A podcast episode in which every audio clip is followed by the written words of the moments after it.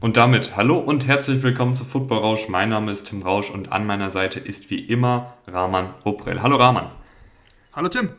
Rahman, diese Folge brennt mir sowas von unter den Fingern. Ich, ich muss sagen, ich bin wirklich richtig heiß auf die Folge. Ich, ich habe sowas von Bock. Die Free Agency macht richtig Spaß. Wir haben unfassbar viele dicke Deals. Wir haben unfassbar geile Trades. Und wir haben auch unfassbar viel zu besprechen. Ähm, leider hat es zeitlich vorher nicht geklappt, äh, weil bei mir hat das WLAN nicht funktioniert und du musst viel arbeiten und, und, und, und, und. Deswegen jetzt am Freitag ähm, diese Folge und es, ich glaube, es wird eine richtig geile Folge, weil wir haben uns überlegt, wir sprechen einfach über jedes einzelne NFL-Team. Ähm, wir gehen jedes Team durch, was ist in den letzten sieben Tagen passiert, was fanden wir gut, was fanden wir schlecht und geben euch dann einen Überblick. Ähm, also es ist, glaube ich, wirklich eine Folge, die für jeden NFL-Fan gemacht ist. Also ich glaube, die, die auf Twitter dabei waren, die wissen schon, dass wir in der Free Agency schon ziemlich heiß gelaufen sind. Äh, ich habe da ein kleines, aber feines Thread erstellt und dazu, ich würde mal roundabout 50, 60 Verpflichtungen schon was geschrieben. Jetzt gibt es das Ganze hier nochmal in Podcast-Form, also wenn ihr es feiert, gerne, gerne teilen, gerne, gerne weiter sagen. Ich glaube, da ist für jeden NFL-Fan hier in dieser Folge was dabei. Ja, kann ich nicht zu sagen. Also hast du super gemacht. Äh, da habe ich mir manchmal auch gedacht, ach schön wäre es, jetzt auch einfach äh, Student zu sein und, und Tag und Nacht die, die Free Agency abklappern. Ich hatte leider nicht die Zeit, aber ich habe mir den äh, Thread auch durchgelesen und ähm, hast du auf jeden Fall die Leute gut informiert. Und ich glaube, jetzt äh, habe ich ja noch dich an meiner Seite und deine Jetzt kann ich auch noch meinen Senf, ja. Ähm, Senf kann ich jetzt auch Das heißt, du kannst hier auch noch mal richtig rausfeuern. Wir werden natürlich auch über den Devonta Adams Deal reden. Wir werden über den Von Miller Deal reden. Alles mit der Reihe nach. Äh, aber wir gehen alphabetisch durch. Ähm, auf Spottrack ist hier so eine Übersicht mit allen Verpflichtungen. Ähm, da stehen auch die, die Deals dabei, also wie viel die Spieler kriegen. Die garantierten leider nicht. Ähm, aber wir werden einfach unser Bestes geben, euch ein möglichst, möglichst äh, umfangreiches Bild zu zeichnen. Und ich würde sagen, Rahman, dann fangen wir alphabetisch an mit den Arizona Cardinals. Ähm, die haben erstmal ein paar Spieler gehalten aus dem eigenen Kader. Zach Ertz, drei Jahre 31 Millionen. Dennis Gardeck, ein Special Teams Ass, der auch mal als Rotationspasswasher reinkommen kann. Colt McCoy, James Conner, den Running Back, drei Jahre 21 Millionen. Max Williams, ein, ein sehr solider Titan, der alles so ein bisschen kann, aber leider letztes Jahr sich verletzt hat. Und dann haben sie äh, Jeff Gladney noch geholt, einen Cornerback, der wegen Off-Field-Problemen bei den Vikings entlassen worden ist, aber schon so ein bisschen Upside hat, weil es war ein ehemaliger Erstrunden-Cornerback. Äh, also eine recht unspektakuläre Offseason bisher, würde ich sagen, oder? Ja, ich fand auch. Also für mich war noch das Spannendste, dass sie Chase Edmonds haben ziehen lassen und James Conner gehalten haben. Nicht so, wie ich priorisiert hätte, aber das war irgendwie auch keine große Überraschung. Die Cardinals konnten irgendwie mit dem James Conner, den sie da bekommen haben, mehr anfangen als mit Chase Edmonds, obwohl ich Chase Edmonds für einen besseren Spieler halte. Der, äh, der ist ja nach Miami gegangen, wir reden hier später noch über die Dolphins. Ähm, aber ansonsten fand ich auch relativ unspektakulär. Max Williams hat mir noch ganz gut gefallen. Ich fand den echt gut letztes Jahr. Verletzung war bitter. Ähm, schön, dass sie den dann auch halten konnten. Aber ansonsten äh, finde ich jetzt ehrlich gesagt nichts, nichts großartig noch erwähnenswertes. Zach Ertz müssen wir noch sagen, klar. Drei Jahre, äh, 31 Millionen Verlängerung. Das war noch wichtig. Ähm, auch er hat gute Leistung gezeigt. Jetzt haben sie mit Williams und, und Ertz zwei Titans. Einer ein bisschen, also ein bisschen mehr der Blocking-Titan kann zwar auch fangen mit Max Williams. Aber mit Zach Ertz du einen klaren Receiving-Titan, der auch gut gespielt hat in den Spielen, die er gemacht hat für die Cardinals. Von daher haben sie ihre Hausaufgaben an sich schon ganz gut erledigt. Und äh, James Conner ist, finde ich, so für einen Running Back obere Schmerzensgrenze. Also viel mehr hätte ich ihm dann jetzt auch nicht gezahlt als drei Jahre 21 Millionen und äh, ich glaube, es sind so um die 10 Millionen garantiert. Ja, ähm, Letztes Jahr hat auch letztes Jahr nicht jedes Spiel gemacht, war aber schon deutlich besser, äh, was seine Verletzungshistorie betrifft, die ja ansonsten bei den Steelers äh, ja zahlreich war. Also es waren wirklich viele Verletzungen. Ich bin, ich bin da skeptisch, wie gesagt, ich, für mich haben sie den schlechteren Running Back gehalten, auch wenn James Conner wirklich ein richtig gutes Jahr hatte. Aber man sollte Spieler nicht für, für Leistung bezahlen, die sie, die sie gebracht haben, sondern die man halt erwartet, die sie noch bringen.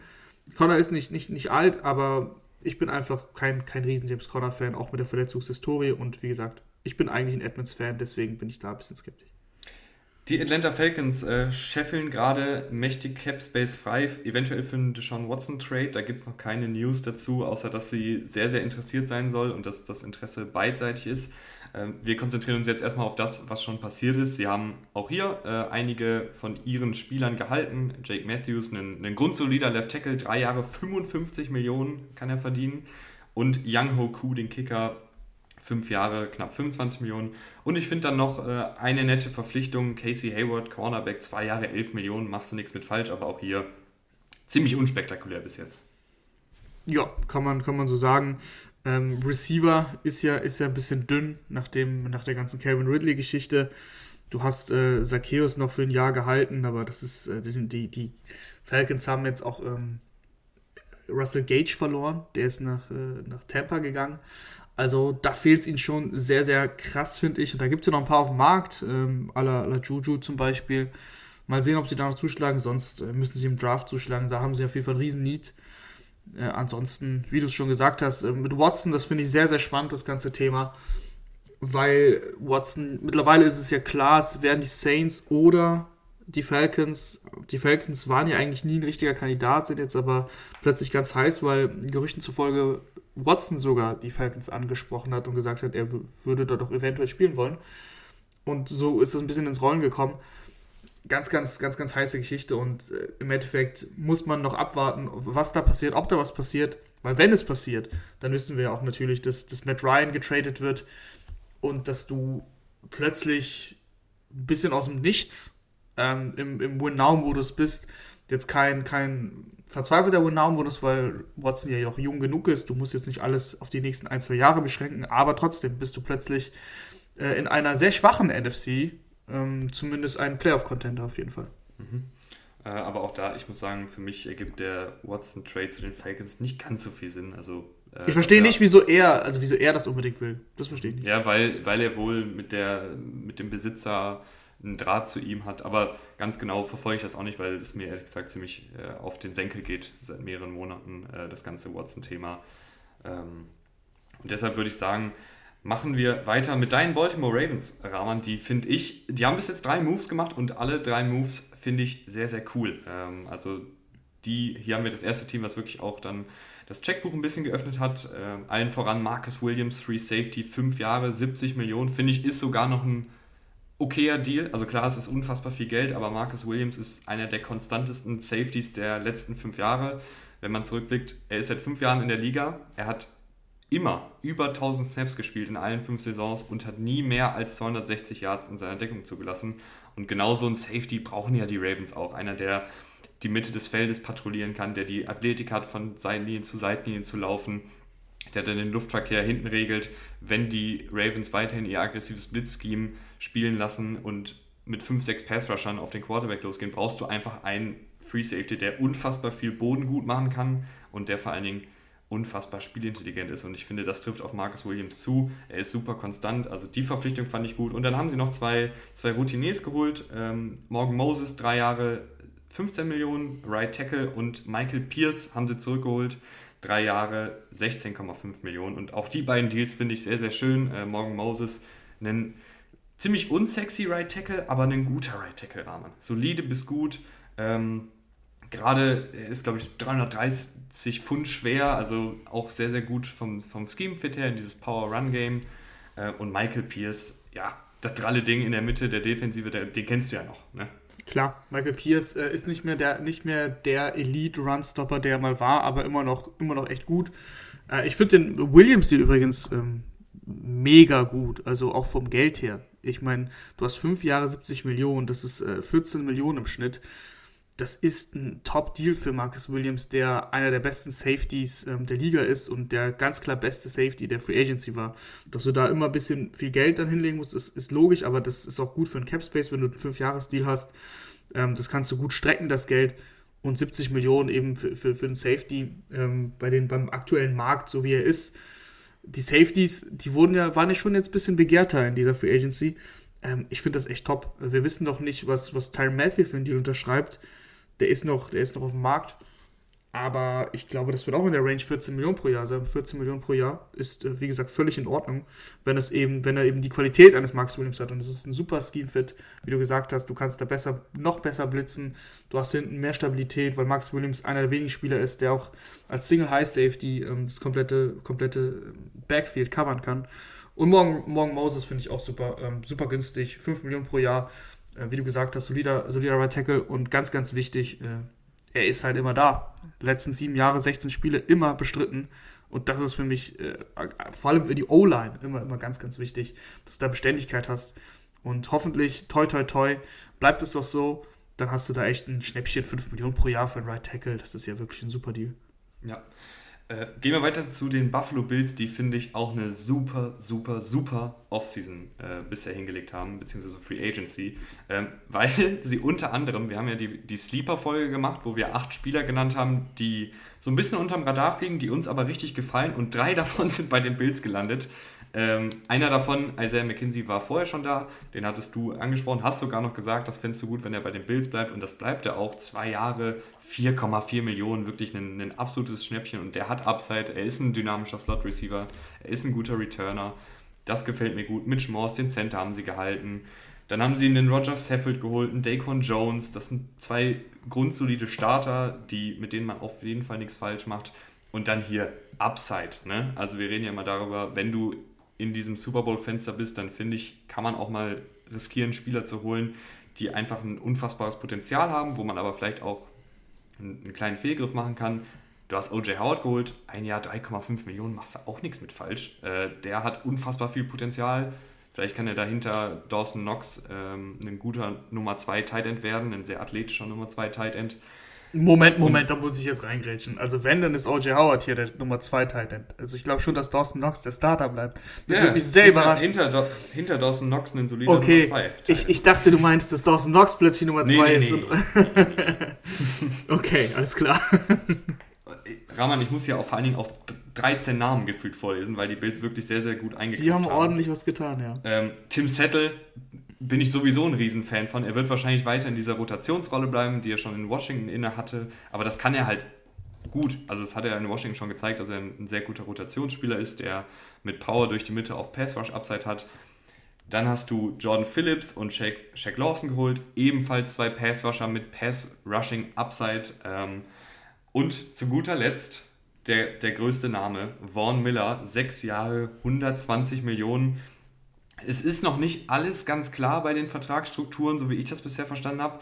Man liest aber, dass der Deal eigentlich eher ein Dreijahres-Deal ist und dann diese ganzen garantiert, das ganze garantierte Geld in den ersten drei Jahren ausgezahlt wird und sie dann halt recht günstig nach drei Jahren rauskommen. Also es ist mehr oder weniger ein Dreijahre-Deal mit weiteren drei potenziellen Jahren hinten dran, wo sie aber wenig garantiertes Geld haben.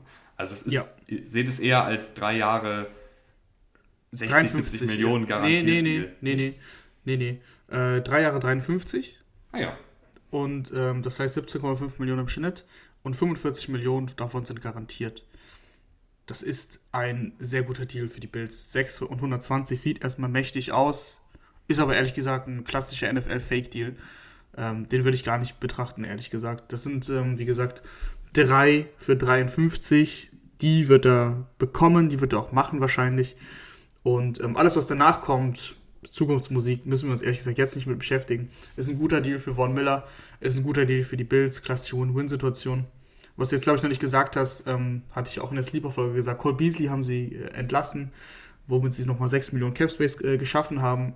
Und du ersetzt im Endeffekt jetzt eben Isaiah McKinsey mit, mit Cole Beasley in der, in der Vollzeitrolle im Slot wahrscheinlich. Finde ich super. Ähm, du hast eigentlich äh, alle Namen ja schon genannt, deswegen will ich nicht über jeden jetzt drüber stolpern. Aber klar, Von Miller ist natürlich der Name, über den wir reden müssen. Äh, bringt den Pass Rush sofort nochmal auf ein anderes Level, wenn er, wenn er so wie in den Playoffs spielen kann. Das muss man natürlich dazu sagen. Aber ich bin mir relativ sicher, dass er das kann. Dass er sich auch mal seine Auszeiten nehmen wird in der Saison, ist auch klar. Aber ich glaube, Von Miller weiß, wenn es drauf ankommt, kann er nochmal eine Stufe hm, hochschalten. Das hat er in den Playoffs gezeigt. Äh, ansonsten Tim Settle, ein super Upside-Deal. ähm, und, und, und Roger Saffold gefällt mir auch noch für die O-Line. Ja. Äh, das ist, das ist, die haben da schon echt gute Arbeit gemacht. Die, die Bills machen seit Jahren gute Arbeit. Mittlerweile ist, ist Buffalo auch eine Free Agent-Adresse geworden, dank Josh Allen. Ne? Also, das hättest du vor ein paar Jahren auch nicht gedacht, als AB noch ähm, verpflichtet wurde, äh, AB wurde ähm, getradet und AB hat dann selber gesagt, er spielt da nicht, weil damals war Buffalo halt unsexy. Das würde jetzt nicht mehr passieren. Ja, äh, und er kann, also ganz kurz bei Von Miller noch, du hast gerade gesagt, er kann sich seine Auszeiten nehmen während der Saison. Unter anderem auch, weil, und das liebe ich bei den Bills immer so, die haben einfach 6, 7, 8, 9 gute Passrusher im Kader. Äh, also sowohl auf Defensive Tackle als auch auf Defensive End. Da sind sie immer unfassbar breit aufgestellt. Das finde ich immer sehr, sehr schön. Äh, und Brandon Beanie und Sean McDermott sind ja zwei, ehemalige, Pen zwei ehemalige Panthers-Angestellte. Brandon Beanie war, glaube ich, irgendwie so. Heißt der Beanie oder heißt der Bean? Ja, ich nenne ihn Beanie. Du nennst ihn Beanie, das finde ich richtig süß. Ich dachte, er ist Brandon Bean. Ja, kann, wahrscheinlich schon, ne? ja, ich glaube schon. Aber der Beanie. Aber wir nennen, Beanie. wir nennen ihn Beanie. Wir nennen ihn jetzt hier Beanie. Ja, Beanie war mal ähm, im Panthers Front Office und Sean McDermott der Defensive Coordinator. Und damit gehen wir jetzt rüber zu den Carolina Panthers, die Ach, leider was? mittlerweile oh. ziemlich unsexy sind. ähm, da ist tatsächlich, ich finde die Free Agency der Panthers bisher ganz okay. Ähm, du hast Austin Corbett geholt, grundsolider Guard, Xavier Woods, Safety, auch grundsolide ja, und dann hast du John T. Foreman, Rashad Higgins und Damian Wilson geholt, zwei, äh, nee, drei Rotations-gute, solide Backups eher. Aber total unspektakulär. Ich, ich atme schon tief durch, ähm, weil du sagst, äh, solide war dein Wortlaut? Ja. Oder was hast du gesagt? ja. Äh, das, ist, das, ist, das ist die Panthers-Brille, das muss ich dir schon sagen. Mhm. Weil, wo wollen die Panthers denn hin eigentlich? Also die Panthers sind für mich ein Team, wo ich einfach nicht weiß, was sind die Panthers überhaupt? Wer startet da überhaupt? Ähm, also ich weiß Quarterback. Nicht. Äh, und du hast von, von, von Deshaun Watson jetzt auch einen Korb bekommen. Und dann sind die Brandon Silstras und die Rashad Higginses und so weiter und so fort, Dante Foreman, die sind doch nichts wert, wenn, wenn du überhaupt nicht weißt, wo dieses Team hin soll ähm, dann sind das höchstens Fantasy-Namen, die wir am Ende der Saison brauchen, weil Dante Former plötzlich startet, weil McCaffrey schon wieder irgendwas hat. Äh, mehr ist das ehrlich gesagt nicht. Ähm, deswegen will ich gar nicht so lange über die Panthers reden. Die Panthers sind ein Team mitten im Nirgendwo für mich. Äh, und alles andere, sobald sie, sobald sie irgendwie auf Quarterback gesettelt sind, können wir nochmal darüber reden. Aber da jetzt auch Watson weg ist, gibt es auch nicht so viele Optionen was kannst du da theoretisch machen? Du könntest theoretisch für Baker Mayfield traden. Ähm, wir reden gleich noch über die Browns, das ist ja auch ein Thema. Aber äh, du hast James Winston noch auf dem Markt, klar. Aber irgendwie so richtig, so richtig ähm, heiß werden die Panthers nächstes Jahr, glaube ich, nicht sein.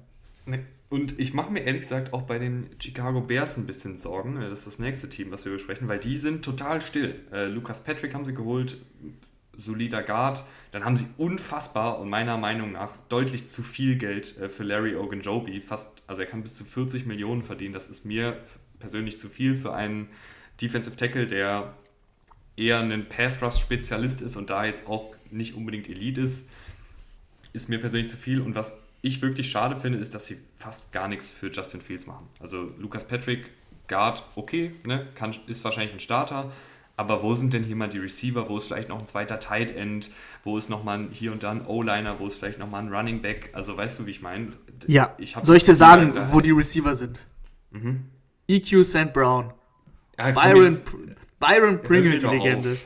Ja, ja, es tut mir leid. Nein, du hast natürlich recht. Du hast natürlich recht. Sie machen eigentlich gar nichts äh, für, für Fields. Du hast Mooney als Nummer 1. Aaron Robinson ist natürlich weg ist schon ein bisschen dünn, was, was die Bears vorhaben. Vielleicht kommt da noch was. Mal schauen. Es gibt, wie gesagt, noch ein paar Receiver auf dem Markt. Aber warum die Bears jetzt nicht ein Splash-Signing hatten, äh, du hast natürlich noch Mac getradet, ne? das hatten mhm. wir ja schon vor, vor ein, zwei Folgen. Also warum da gar kein Splash-Signing ist ähm, für einen Skill-Position-Spieler oder auch für einen Offensive Liner für, für, für Fields. Ja, da wundere ich mich auch ein bisschen und ich weiß ehrlich gesagt auch nicht so richtig, ähm, wo der hin wo der Weg bei den Bears hinführen soll. Aber vielleicht, ähm, vielleicht kommt es nächstes Jahr. Das mit dem Cap Space, ich habe die Zahlen jetzt nicht offen. Ich habe es offen und sie haben viel mhm. Cap Space. okay, sie haben sogar viel Cap Space. Dann kann ich es mir ehrlich gesagt auch nicht erklären. Manchmal, ähm, manchmal können wir auch nur, nur rum ja, überlegen, woran es gelegen hat.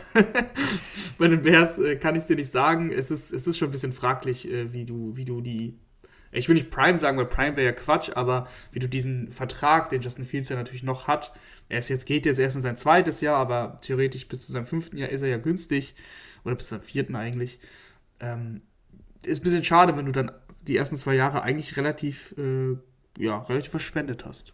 Ja, vor allen Dingen, weil du halt so auch eine, eine Entwicklungsstagnation hervorrufen kannst. Ne? Wenn du halt ihm keine Receiver zur Seite stellst, wenn du ihm eine unterdurchschnittliche O-Line zur Seite stellst, dann ist es ja logisch, dass der sich nicht wirklich entwickeln kann. Also hier hätte ich mir wirklich äh, gewünscht, dass die Bears deutlich aggressiver gewesen wären und ähm, gerade in der Offensive mehr getan hätten. Aber es kann ja noch was kommen.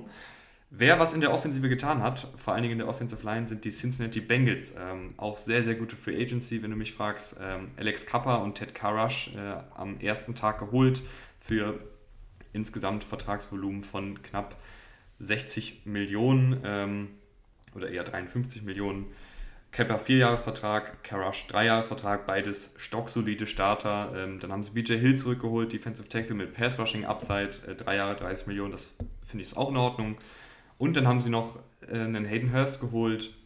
Tatsächlich auch Eli Apple zurückgeholt, wo ich direkt gesagt habe, ja, ich kann verstehen, wenn Bengals-Fans ihn nie wieder sehen wollen, wegen des Super Bowls. Aber als dritter, Schrägstrich vierter Cornerback ist der halt ganz solide. Ähm, und auch wenn man natürlich beim Eli Apple Slander immer gern dabei ist, ähm, ist das kein katastrophaler Footballspieler. Also die Bengals wirklich sehr, sehr schöne, sehr, sehr solide und unaufgeregte Free Agency ähm, mit einigen guten Startern. Mir gefällt ja der Hayden Hurst-Stil sehr gut, der, glaube ich, ein bisschen unterschätzt ist. Ist nur ein Jahr, aber ähm, dadurch, dass Usoma ja ziehen gelassen wurde, holst du meiner Meinung nach einen Titan, der besser ist als Usoma. Und äh, hast du die Zahlen zu Hayden Hurst gerade? Weil sonst muss ich mir die hier. Ähm, bei Spottrack ist noch keine Zahl online. Äh, okay. Ich weiß nicht, ob es da schon. Dann sind die ja. Gibt. Also ich sag mal so, wenn Spottrack die Zahlen noch nicht hat, dann gibt es die Zahlen noch nicht. Äh, von daher lassen wir das mal offen, aber ich glaube, dass er auf jeden Fall günstiger wegkommt als, als Neil Sommer, der bei den Jets äh, unterschrieben hat. Und äh, für mich ist Hayden Hurst ein besserer Titan. Der ist ein bisschen untergegangen, so, weil er hat halt diesen First-Round-Draft-Pick äh, gehabt bei den, bei den Ravens. Da ein bisschen untergegangen, weil Mark Andrews besser war. Dann bei den Falcons ein gutes Jahr gehabt. Dann kam Kyle Pitts, konnte sich auch nicht mehr wirklich zeigen. So ein bisschen ist die Karriere noch nicht in Lauf gekommen, aber er ist halt echt, wenn er, wenn er der Titan One ist, eine solide Pass, äh, Pass äh, Anspielstation, so ist richtig, und äh, kann vor allem auch gut blocken. Also ich glaube, der bringt den, bringt den Bengals wirklich in beiden Hinsichten viel, viel weiter. Ähm, und es wird wahrscheinlich nicht viel kosten. Und ja, der Rest kann ich dir, kann ich dir nur zustimmen. Also O-Line verbessert, das war, das war wichtig, gerade die Interior Line. Sie haben jetzt noch Lyle Collins zu Gast. Ähm, der könnte auch unterschreiben, der Right Tackle, der von den Cowboys entlassen wurde. Das ist aber noch nicht fix. Er war auf jeden Fall mal zu Gast bei den Bengals. Und dann hast du eigentlich genau das adressiert, äh, was, was, was deine Schwächen waren. Also wenn du da noch Lyle Collins holen kannst, dann hast du wirklich eine richtig, richtig gute Free Agency. Deine Defense war schon solide, hast du, hast du die richtigen ähm, Schachzüge gemacht, auch dass du Jesse Bates eben bei Franchise Tag gehalten hast. Und dann sind die Bengals eigentlich äh, auch nächstes Jahr ja, Contender, auch wenn es immer noch komisch klingt, äh, wenn man das bei den Bengals sagt, aber nach, nach dem Super Bowl-Jahr kann man ja jetzt nicht sagen, ja, die sollen erstmal in die Playoffs kommen. Nee, nee, nee. Die Cleveland Browns, Rahman, ähm, da geht es momentan eher darum, was hinter den Kulissen passiert ist und nicht, was jetzt unbedingt auf dem Papier mit den Verpflichtungen passiert ist. Ähm, die ganze Baker Mayfield, Deshaun Watson-Situation fand ich war sehr, sehr schlecht kommuniziert vom Front Office, also dass du so offensiv der Sean Watson versuchst zu holen, gleichzeitig Baker Mayfield scheinbar da ein bisschen im, im Dunklen hast tappen lassen. Baker Mayfield dann sagt, wisst ihr was, ihr könnt jetzt hier nicht die ganze Zeit nach Quarterback suchen, ich bin noch da, dann tradet mich halt. Und die sagen, nee, machen wir nicht. Also moralisch ist das sehr, sehr fragwürdig, wie diese ganze Situation gehandhabt wird, egal ob man jetzt ein Fan von, äh, von Baker Mayfield ist oder nicht. Ähm, das fand ich überhaupt nicht gut. Die reine Free Agency ist recht unspektakulär. Wir haben über den Amari Cooper Trade schon gesprochen. Das ist natürlich spektakulär, dass sie ihn bekommen haben, aber da würde ich jetzt gar nicht viel drüber reden. Da könnt ihr gerne in die Sleeper-Folge nochmal reinhören. Ansonsten haben sie sich Chase Winovich per Trade geholt, ein solider Pass-Rush Defensive End äh, in dem Scheme. Und sie haben Anthony Walker geholt. Das war ja auch einer deiner Bonus-Sleeper. Äh, solider Inside-Linebacker. Jakeem Grant eher der Returner, der hier und da mal auch ein paar Big Plays über Jet Sweeps und Endarounds und Screens äh, produzieren kann. Aber ansonsten ist da nicht sonderlich viel passiert auf dem Papier. Ja, man sollte noch über die Entlassung sprechen. Ähm, Austin Hooper wurde entlassen, du hast JC Tretter entlassen, einen der besten Center der Liga. Äh, du hast mit Nick Harris dahinter einen guten Ersatz, der gegen die Packers äh, gestartet ist. Da war JC Tretter verletzt oder hatte Corona. Ähm, da hat er einen guten Job gemacht. Nick Chubb ist äh, wirklich häufig ähm, durch, durchs A-Gap oder auch mal äh, über Außen gelaufen, wenn JC Tretter, nicht JC Tretter, Nick Harris ähm, gepult ist. Also das hat gut geklappt. Da hat er, glaube ich, über 100 Yards. Also das könnte schon passen mit Nick Harris. Es war nur ein Spiel, aber da, da sah es gut aus. Und äh, Jarvis Landry müssen wir natürlich auch sagen, ne? ist auch entlassen worden. Bringt halt einfach fast 15 Millionen Cap Space äh, frei. Aber der Cap Space muss noch so ein bisschen ähm, genutzt werden, wenn wir ehrlich sind. Klar hast du Murray Cooper, das schluckt natürlich 20 Millionen Cap Space. Aber ich glaube, die Browns haben trotzdem noch echt ähm, Geld zur Verfügung an sich. Ich bin irgendwie auch bei den Browns skeptisch, warum du dann einen Joko per, per Franchise-Tag halten musst und Hooper gecuttet hast. Also, ich war auch nie ein Riesenfan von einem Joku, der war einfach zu inkonstant, meiner Meinung nach. Ob er das Geld jetzt wert ist für das eine Jahr, lasse ich auch mal so dahingestellt. Und ja, auch die Browns, wo wollen sie hin? Watson haben sie nicht bekommen. Das mit Baker Mayfield, das ist grandios gescheitert. Im also im Endeffekt jetzt, Stand heute, er will weg. Sie wollen ihn aber nicht ziehen lassen. Er will zu Recht weg, wenn du so behandelt wirst. Du willst jedes menschlich, dass du gewollt sein willst. Und wenn du noch da bist und man schon darüber redet, wer der Nachfolger wird und ob man Watson bekommt, das ist halt super unangenehm. Also das hast du schon gut gesagt. Das ist einfach nicht gut gelöst worden. Äh, von daher bei den Browns auch letztes Jahr hattest du sie noch auf 3 in deinem Power Ranking, was ja auf Stand zu dem Zeitpunkt auch völlig in Ordnung war. Aber schon krasser, also krasser Abfall jetzt am Ende des Tages. Ähm, und du weißt eben nicht genau, was auf Quarterback passieren wird. Hm, die Browns. Ja, sind sie wieder die alten Browns? Ich weiß es nicht. Einen Schritt zurück haben vielleicht auch die Dallas Cowboys gemacht, die natürlich einige Free Agents verloren haben, weil sie einfach gar kein Cap Space mehr haben, unter anderem wegen des Vertrags von Zeke Elliott. Und jetzt mussten sie auch noch Lay Collins entlassen, ein sehr, sehr guter Right Tackle. Also ich glaube, der wird eine Menge Interessenten haben. Ähm, sie haben aber auch einige Starter zurückgeholt. Ähm, Malik Hooker, Safety, zwei Jahre, sieben Millionen, finde ich, ist ein sehr, sehr schöner Deal, weil Malik Hooker äh, als Safety mir gut gefallen hat. Äh, war letztes Jahr einer meiner Sleeper und der hat auch gut gespielt. Ähm, dann haben sie Michael Gallup, fünf Jahre bis zu 57 Millionen gegeben. Gallup, finde ich, hat chemietechnisch mit Prescott immer sehr gut funktioniert, ähm, weil Gallup halt auch dieser Contested Catch Receiver sein kann, ähm, der eben die 50-50 Bälle gewinnt, die Prescott ja gerne wirft, gerade wenn er halt improvisiert. Ähm, und ansonsten, ja, versuchen die Dallas Cowboys irgendwie unter den Cap Space zu kommen und ähm, müssen leider einige Starter ziehen lassen. Ja, ähm, das ist, ist ein bisschen bitter gewesen bei den, bei den Cowboys. Sie hatten schon einen Deal verkündet mit ähm, dem Pass-Rusher, Randy Gregory. Randy Gregory, genau. Hatten sie schon verkündet, dann wurde es zurückgezogen. Ähm, also da müssen sie nachlegen. Wir haben eben bei den Ravens, glaube ich, komplett vergessen. Das gleiche Thema mit Darius Smith natürlich. Ne? Mhm. Das war auch bitter für die Ravens. Aber der könnte ja eventuell noch dann zu den Cowboys gehen, die eben verzweifelt auf der Suche nach einem Pass-Rusher sind. Da bin ich mal gespannt, was da, was da passiert, auch mit Darius Smith, wo der dann noch am Ende landet. Stand heute finde ich, ähm, sehen die Cowboys echt nicht gut aus. Also, du, du sagst es im Endeffekt, alles, alles steht und fällt mit dem Elliott-Deal, weil klar, man könnte jetzt auch über den Prescott-Deal sprechen, aber du musst den halt, also musst halt deinen Quarterback so bezahlen, wie du bezahlt hast, aber mit Elliott ist es halt einfach fraglich. Und dass du dann eben Murray Cooper abgeben musst und eben jetzt deinen Right Tackle verlierst mit, mit Collins, das tut einfach extrem weh. Und für mich sind sie auf jeden Fall, Stand heute, haben sie sich auf jeden Fall verschlechtert. Das ist noch nicht vorbei. Sie werden vielleicht auch noch was machen. Der Draft steht da noch an, also ist noch sehr, sehr früh, logischerweise. Aber Stand jetzt ähm, keine gute Free Agency. Mhm. Das können die Denver Broncos nicht sagen und ich glaube, das ist ja auch für jeden Denver Bronco sehr, sehr schön, dass sie das nicht sagen können. Ähm, wir haben über den Wilson-Deal schon ausführlich gesprochen in der Wilson mich veräppeln-Folge. Äh, da könnt ihr gerne reinhören. Deswegen behandeln wir hier jetzt nur die anderen Deals.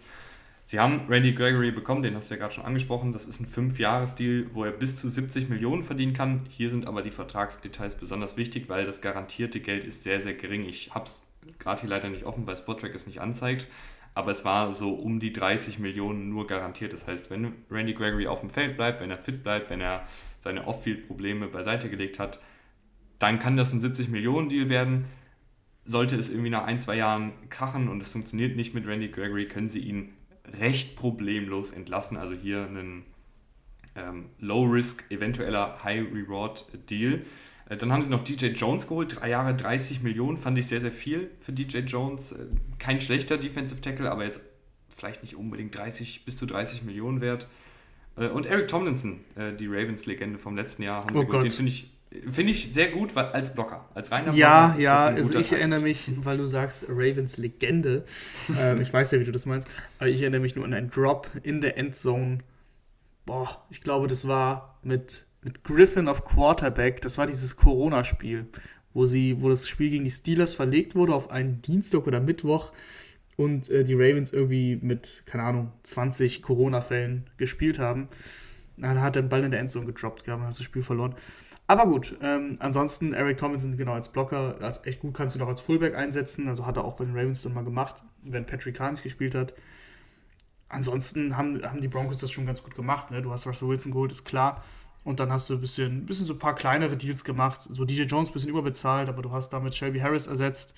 Auch, auch ganz wichtig, du hast deinen Linebacker mit Josie Jewell gehalten. Und ansonsten bist du jetzt eigentlich ganz gut aufgestellt. Also die, die Broncos waren ja schon gut.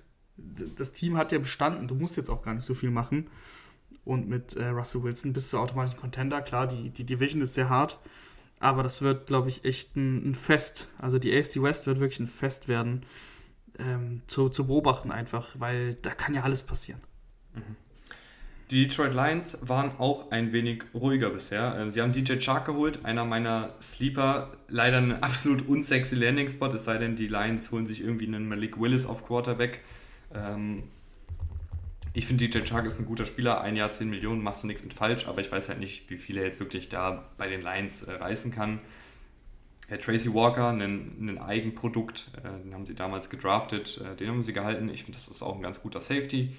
Ähm, aber ansonsten ist da ehrlich gesagt nicht sonderlich viel passiert. Äh, Charles Harris haben sie noch gehalten, der war ja mal ein ehemaliger Erstrundenpick der Dolphins, glaube ich, der dann ein bisschen in der Liga rumgetingelt ist, letztes Jahr dann bei den Lions ein, ein kleines Breakout-Jahr hatte.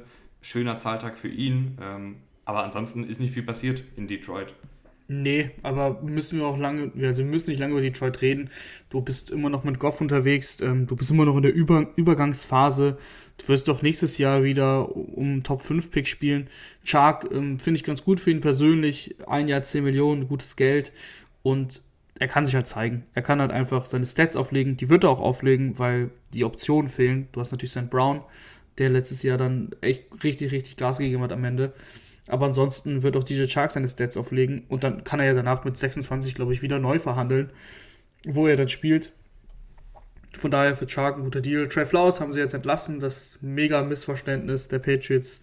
Fünf Jahre 90 Millionen damals unterschrieben. Ja, da war, da ist nicht, ist nicht jeder Cent so ausbezahlt worden.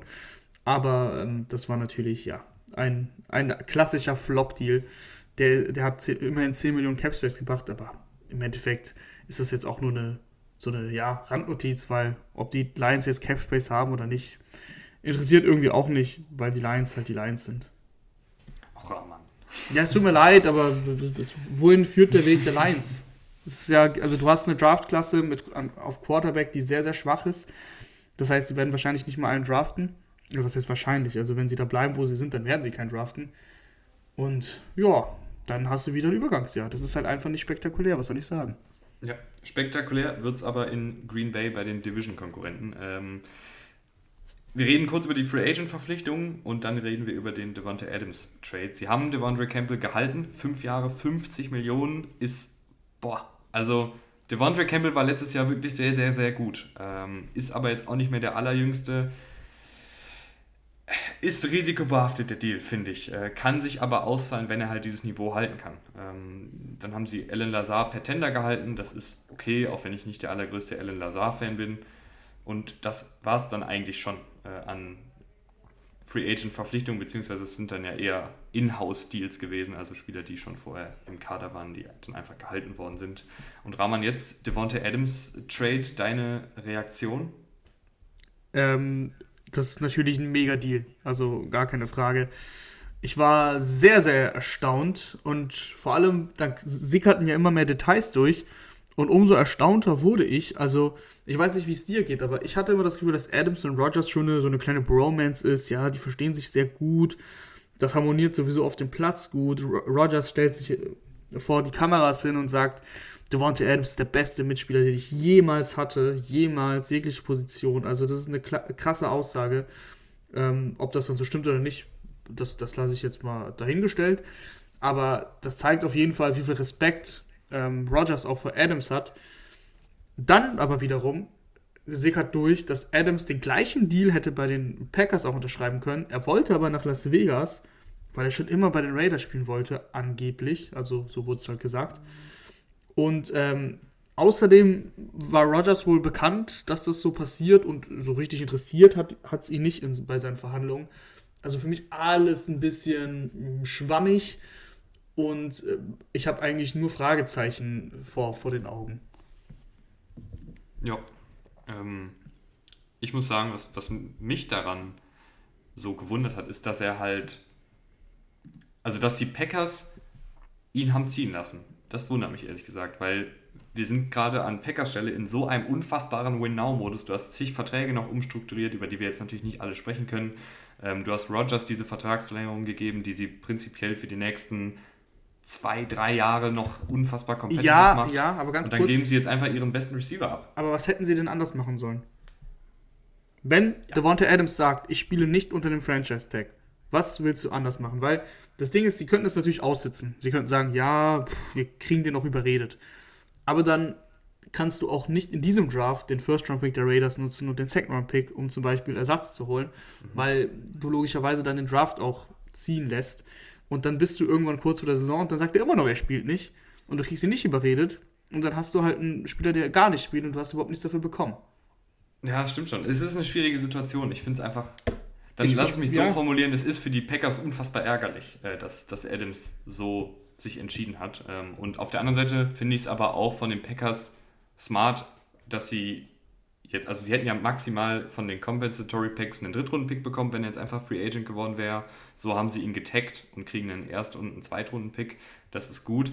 Aber was ich halt bei den Packers gerade halt gar nicht sehe, ist halt irgendwie eine Art Vorbereitung davon. Also ich hätte ja. den Deal eher verstanden, wenn sie jetzt zum Beispiel schon vorab, das sieht man ja ganz gern bei Teams, ähm, die verpflichten irgendwie einen Wide Receiver gestern und dann kommt am Abend der Trade mit Adams. Dann würde man sagen, okay, sie wirkt ein bisschen vorbereitet darauf. Aber so guckst du jetzt auf diesen Kader, der im, im absoluten Win-Now-Modus ist und deine Starting Receiver sind Alan Lazar und Randall Cobb, so, weißt du?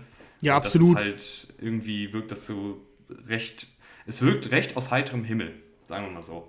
Absolut, ähm, das sehe ich, das sehe ich auch so wie du, dass sie sich da ein bisschen vorbereiten müssen. Einen Alan Robinson zum Beispiel verpflichten, der für mich einer der wenigen Receiver war, den du, der jetzt nicht unbedingt 1 zu 1, sollte Monte Adams ist der beste Receiver der Liga, aber mh, hm, zumindest grundsätzlich schematisch äh, 1 zu 1 hättest ersetzen können. Ähm, haben sie auch nicht gemacht. Ich finde das auch alles super fraglich. Die Packers, wie, also eigentlich, man müsste eigentlich mal eine ganze Packers-Folge machen und ähm, weil das ist einiges fraglich. Auch alles, was mit Aaron, um, um Aaron Rodgers passiert. Jetzt ist er da, jetzt hat er seinen Deal äh, streikt gefühlt seit ein paar Jahren, streikt nicht, aber macht viel, viel Drama und ähm, steht am Ende des Tages mit einem Ring da, der, der ist auch schon etwa, echt was her. Reißt so nichts so richtig in den Playoffs, oder die Packers reißen nichts so richtig in den Playoffs. Und ja, und jetzt stehst du halt auch wieder ohne Adams da. Und wohin soll das führen? Wahrscheinlich nächstes Jahr, dann ist es auch egal. Dann hast du irgendwie, keine Ahnung, mit wem er dann arbeitet und es läuft trotzdem. Ich weiß es nicht, aber es ist schon alles sehr konfus bei den Packers, über die letzten Jahre schon. Magst du jetzt direkt schon über Adams und was das für die Raiders bedeutet sprechen oder magst du da erst drüber sprechen, wenn wir bei den Raiders angekommen sind? Dann machen wir doch jetzt die Raiders schnell, weil das, das ist, glaube ich, jetzt einfacher. Schieben wir die Raiders dazwischen. Genau, schieben wir dazwischen. Ähm, ich, ich muss sagen, es ist. Ich kann es verstehen, dass die Raiders in dieser Division, in der sie sind, natürlich das Wettrüsten mit, mitgehen. Klar, jeder will competitive sein. Aber ich muss auf der anderen Seite sagen, es ist auch ein unfassbar unfassbar, unfassbar fetter Deal. Ne? Fünf Jahre, mhm. 141 Millionen, 67 Millionen davon garantiert. Für einen Receiver, der fast 30 ist, der, und das soll jetzt wirklich keine Kritik an Adams sein, dessen Spiel viel auf auch Timing mit dem Quarterback, auf Scheme basiert, der jetzt nicht einfach in jedes Team reingepackt werden kann und wahrscheinlich 1000 400 Yards auflegt, weil er halt jetzt einfach kein athletischer Freak ist, sondern er, er ist natürlich ein unfassbar guter Route Runner und das hat auch sehr, sehr gut funktioniert bei den Packers, aber es wurde halt auch viel für ihn geschemt. Die Chemie mit Aaron Rodgers war super, die haben sich super verstanden. Wie oft hat man in Interviews gehört, dass Rodgers gesagt hat, ja, also eigentlich sollte Adams eine andere Route laufen, aber wir haben uns dann angeguckt und dann ist er doch eine andere gelaufen und es hat geklappt. So. Und natürlich ist Adams ein unfassbar guter Receiver, aber das kann auch irgendwie nach hinten losgehen. Man auch muss wenn er natürlich mit K die, die genau. Connection genau. schon hat. Genau, das wollte ich sagen. Die haben zusammen am College gespielt, die kennen sich, die mögen sich, sind sehr gut befreundet.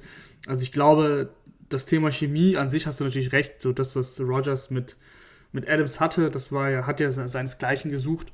Ich glaube aber, das, das muss nicht unbedingt so krass abfallen mit, mit K. K ist ja auch, also K kann, kann mittlerweile hat das bewiesen, auch den Langball werfen, aber K ist ja echt ein grundsolider Quarterback. Und wenn du so einen Receiver wie Devonta Adams hast, da reingeschmissen wirst äh, und der spielt daneben Hunter Renfro, der ein super Route Runner ist und Darren Waller, der einfach eine Maschine ist. Ich glaube, dass dann ein K einfach gut genug ist, diese, diese Spieler da zu dirigieren. Klar, der Deal ist mega, aber anders bekommst du ihn ja nicht. Und wenn du dir die Division anguckst, kannst du sagen, okay, wir schwenken die weiße Fahne und äh, wir holen uns den letzten Platz in der Division. Oder du sagst, wir wollen auch konkurrenzfähig sein. Wir sind jetzt in Vegas, ne? die Leute wollen was sehen. Und äh, ich finde es okay, ehrlich gesagt. Also, dass du da nicht einfach aufgibst ja, Finde ich, find ich fair. Und dass du dann Devonta Adams holst und ich finde den Preis echt okay, nur ein First-Round-Pick. Klar, du hast jetzt deine beiden Picks nicht in den ersten beiden Runden, aber der erste Pick ist, glaube ich, dann 22. Also kann man verkraften, dass du den jetzt abgegeben hast. Der zweite dann 53. Und dafür hast du Devonta Adams bekommen. Ich finde, das Risiko ist es wert, ähm, das mit Devonta Adams einzugehen. Devonta Adams spielt so unphysisch. Ähm, ich glaube, dass das Alter deswegen bei ihm keine so große Rolle spielt arbeitet einfach so gut mit seinen Füßen und im Route Running, dass es, das muss jetzt nicht nach ein, zwei Jahren sofort abflachen. Ich glaub, kann mir schon vorstellen, dass Devonta Adams auch noch mit 33, 34 echt sein, sein Ding macht. Von daher, ich mag den Deal, ich mag es, dass die Raiders da aggressiv sind, weil was, was hast du für eine Wahl? Aufgeben? Ja, äh, dann doch lieber so. Und jetzt können wir auch noch über, über den Rest der Free Agency reden. Sie haben ja noch dazu Chandler, Chandler Jones geholt, mega, also mega Deal für, für die Raiders. Sie haben äh, Ngakwe abgegeben. Äh, das ist natürlich ein klares Upgrade mit Chandler Jones und, und Max Crosby auf Pass Rusher. Hast du jetzt auch die richtigen Waffen gegen die Quarterbacks dieser Division, dass du weiterhin mit den vier Leuten, die du bringst beim Pass Rush, ähm, zum Quarterback durchkommst. Rocky Sin haben sie noch für Ngakwe bekommen. Ist ein Cornerback, der, der Talent hat. Ich, an sich, wenn ich jetzt nur den reinen Deal im Vakuum betrachte, dann denke ich mir, hm, Ngakwe finde ich irgendwie schon insgesamt besseren Footballspieler aber ähm, du, hast, du hast halt eben Need bedient auf Cornerback und du hättest ja mit dem Garfield, klar, hättest du noch mehr rotiert, das wäre jetzt nicht verkehrt gewesen. Aber ich verstehe schon, warum du es gemacht hast. Ansonsten müssen wir noch äh, Jakob Johnson erwähnen, der äh, Alec Ingold ersetzt auf, auf Fullback. Äh, anderthalb Millionen bekommt Jakob Johnson, wird da natürlich der Starter sein. Äh, das ist ja, bei, bei den Fullbacks, da gibt es ja, nicht, ja nicht viel Konkurrenz. Also cool, dass Jakob Johnson weiter in der NFL bleibt und der wird auch da seine Rolle haben. Weil Alec Ingold wurde zum Beispiel viel eingesetzt und was natürlich entscheidend ist, ähm, dass Mike McDaniel, nicht Mike McDaniel, äh, Josh McDaniel von den Patriots ja jetzt Head Coach bei den Raiders ist und der nimmt dann Jakob Johnson mit. Also die kennen sich. Ähm, der Jakob Johnson weiß genau, was McDaniel haben will. Allein das äh, spricht, spricht dafür, dass Jakob Johnson da seine Rolle haben wird. Und wenn ich, wenn ich sonst noch rumfliege, Brandon Bolden, auch von den Patriots gekommen, ist jetzt kein, kein mega Deal, äh, wird da die Running Back Rotation noch erweitern und Anthony Everett, äh, Ravens äh, Cornerback gewesen. Solide, solide, kann starten, ist jetzt kein Nummer 1 Corner, aber äh, kannst immer wieder reinwerfen, finde ich auch einen soliden Deal. Ja, einzige Personalie, die ich noch reinwerfen würde, ist äh, Bilal Nichols, äh, Defensive End, wahrscheinlich eher in dem Scheme Defensive Tackle, gerade bei Pass Rushing Downs. Hat ein bisschen Upside äh, als Pass Rusher. Also der Pass Rush der Raiders könnte wirklich sehr, sehr gut sein. Und ich würde sagen, Rahman, damit gehen wir rüber nach Houston. Müssen wir auch nicht viel drüber reden, ganz ehrlich. Ähm, die Zeit ist knapp. Sie haben äh, ein paar von ihren eigenen Spielern gehalten, beispielsweise ähm, einen Malik Collins haben sie zurückgeholt, einen Pharaoh Brown haben sie zurückgeholt, einen Desmond King haben sie zurückgeholt. Aber ansonsten ist da nicht viel passiert, Rahman. Willst du was, willst du was über die Texans sagen? Ich sag nur, dass die Justin Reed verloren haben, was für mich, ähm, ehrlich gesagt, der, das, das, der größte Name jetzt im Endeffekt für die Texans ist und damit äh, haben sie eigentlich einen ihrer besseren Spieler noch verloren. Ähm, von daher, ja, mehr muss ich nicht sagen. Ja, äh, Indianapolis war auch sehr, sehr ruhig bisher. Ähm, da wurde Mo Ellie Cox verlängert, das fand ich einen, einen soliden Deal. Der kennt das Scheme, der kennt das Team logischerweise äh, und macht da weiter sein Ding. Ich finde, Mo Ali Cox ist ein ganz, ganz guter ähm, Tight gerade was das Receiving angeht, der vielleicht sich auch immer noch ein bisschen entwickelt, weil ein ehemaliger Basketballspieler, wenn ich mich nicht irre. Ja, das ähm, sagt immer jeder Kommentator, wenn er einen Ball fängt. Also, wenn ich mich nicht irre. und ansonsten ist aber auch hier nicht sonderlich viel passiert, außer dass sie Yannick Ngakwe bekommen haben. Wie gesagt, du fandest eh, dass Yannick Ngakwe ein bisschen besser war als Rocky Sin, so im Spielervergleich, im direkten Vergleich. Ähm, ich hätte mir bei den Colts ehrlich gesagt noch einen Cornerback gewünscht. Also wenn wir jetzt hier auch mal ein bisschen noch Kritik äußern können, gerade ein Casey Hayward hätte da ja super reingepasst, da ist ja Gus Bradley jetzt der Defensive Coordinator. Ähm, das fehlt mir ein bisschen. Aber Yannick Ngakwe ist zum Beispiel ein Passwasher, der den Colts weiterhelfen wird. Ja, ich, von den Colts würde ich mir allgemein manchmal ein bisschen mehr Risikofreudigkeit wünschen. Klar, dann haben sie mal ein Risiko, sind sie eingegangen mit Carson Wentz, das ist gnadenlos schief gegangen. Aber Quarterback ist natürlich noch ein Fragezeichen. Mhm. Aktuell ist da ja nichts. Ähm, ich weiß jetzt nicht, wer der, wer der Backup gerade im Kader ist, aber da werden sie schon noch was machen. Äh, das ist, wie heißt der? Äh, Jacob Eason? Ah ja, ja der doch. Rookie? Nee, oder? Nee, war es Jacob Eason? Es gab zwei Youngster, aber ja, ich komme ja. da auch nicht drauf. Na, ist ja auch wurscht. Ähm, ich würde mir einfach wünschen, dass da, dass da auch mal das Geld ausgegeben wird, was sie, was sie da haben. Ballard äh, ist da immer ein bisschen sparsam. Ich will es nicht geizig nennen, ich nenne es sparsam. Ist aber bedacht, auch seine, seine eigenen Spieler zu verlängern, was ich auch verstehe und was ich eigentlich äh, gut finde. Aber die Coles bewegen sich seit Jahren irgendwie im Nirgendwo. Also nicht nirgendwo klingt so negativ. Sie sind ja nicht schlecht, aber du, das reicht ja, Sam Ealinger ist es übrigens, es reicht, äh, es reicht ja einfach nicht äh, in der NFL. Ähm, es gibt keine, keine Champions League Plätze, keine Europa League Plätze, die du erreichen willst, sondern es gibt halt nur ein Ziel. Und das äh, erreichst du nicht äh, so, wie, die, wie sie gerade verfahren. Mhm. Da gibt es ein Team, äh, was so ziemlich das Gegenteil macht, nämlich die Jacksonville Jaguars, die das Portemonnaie geöffnet haben und knapp 250 Millionen Vertrags Wert ausgegeben haben bisher. Und es gab ganz, ganz, ganz, ganz viele Takes dazu. Äh, es gab Leute, die die Free Agency absolut gehasst haben von den Jaguars, Leute, die es gefeiert haben, dass sie halt so viele neue Spieler geholt haben. Und für mich kommt es eigentlich auf zwei Punkte runter.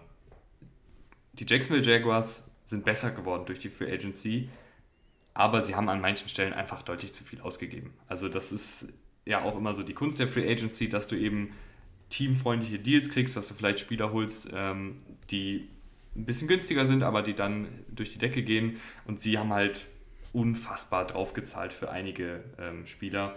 Äh, fangen wir an, Rahman. Ich versuche es einigermaßen chronologisch durchzugehen. Fangen wir, glaube ich, an mit den Deals, die mir nicht gefallen und dann gehen wir hinten raus äh, mit den Deals, die mir persönlich gefallen. Du kannst dann ja noch sagen, du, der gefällt mir nicht, der gefällt mir doch. Ähm, Foysade Oluokon gefällt mir als Deal nicht. Drei Jahre, 45 Millionen. Oluokon ist ein athletischer Linebacker, der kein sonderlich krasser Laufverteidiger ist, weil er eben ein etwas schmalerer, kleinerer Linebacker ist. Die Tackles, also viele Tackles sind nicht gleich guter Laufverteidiger.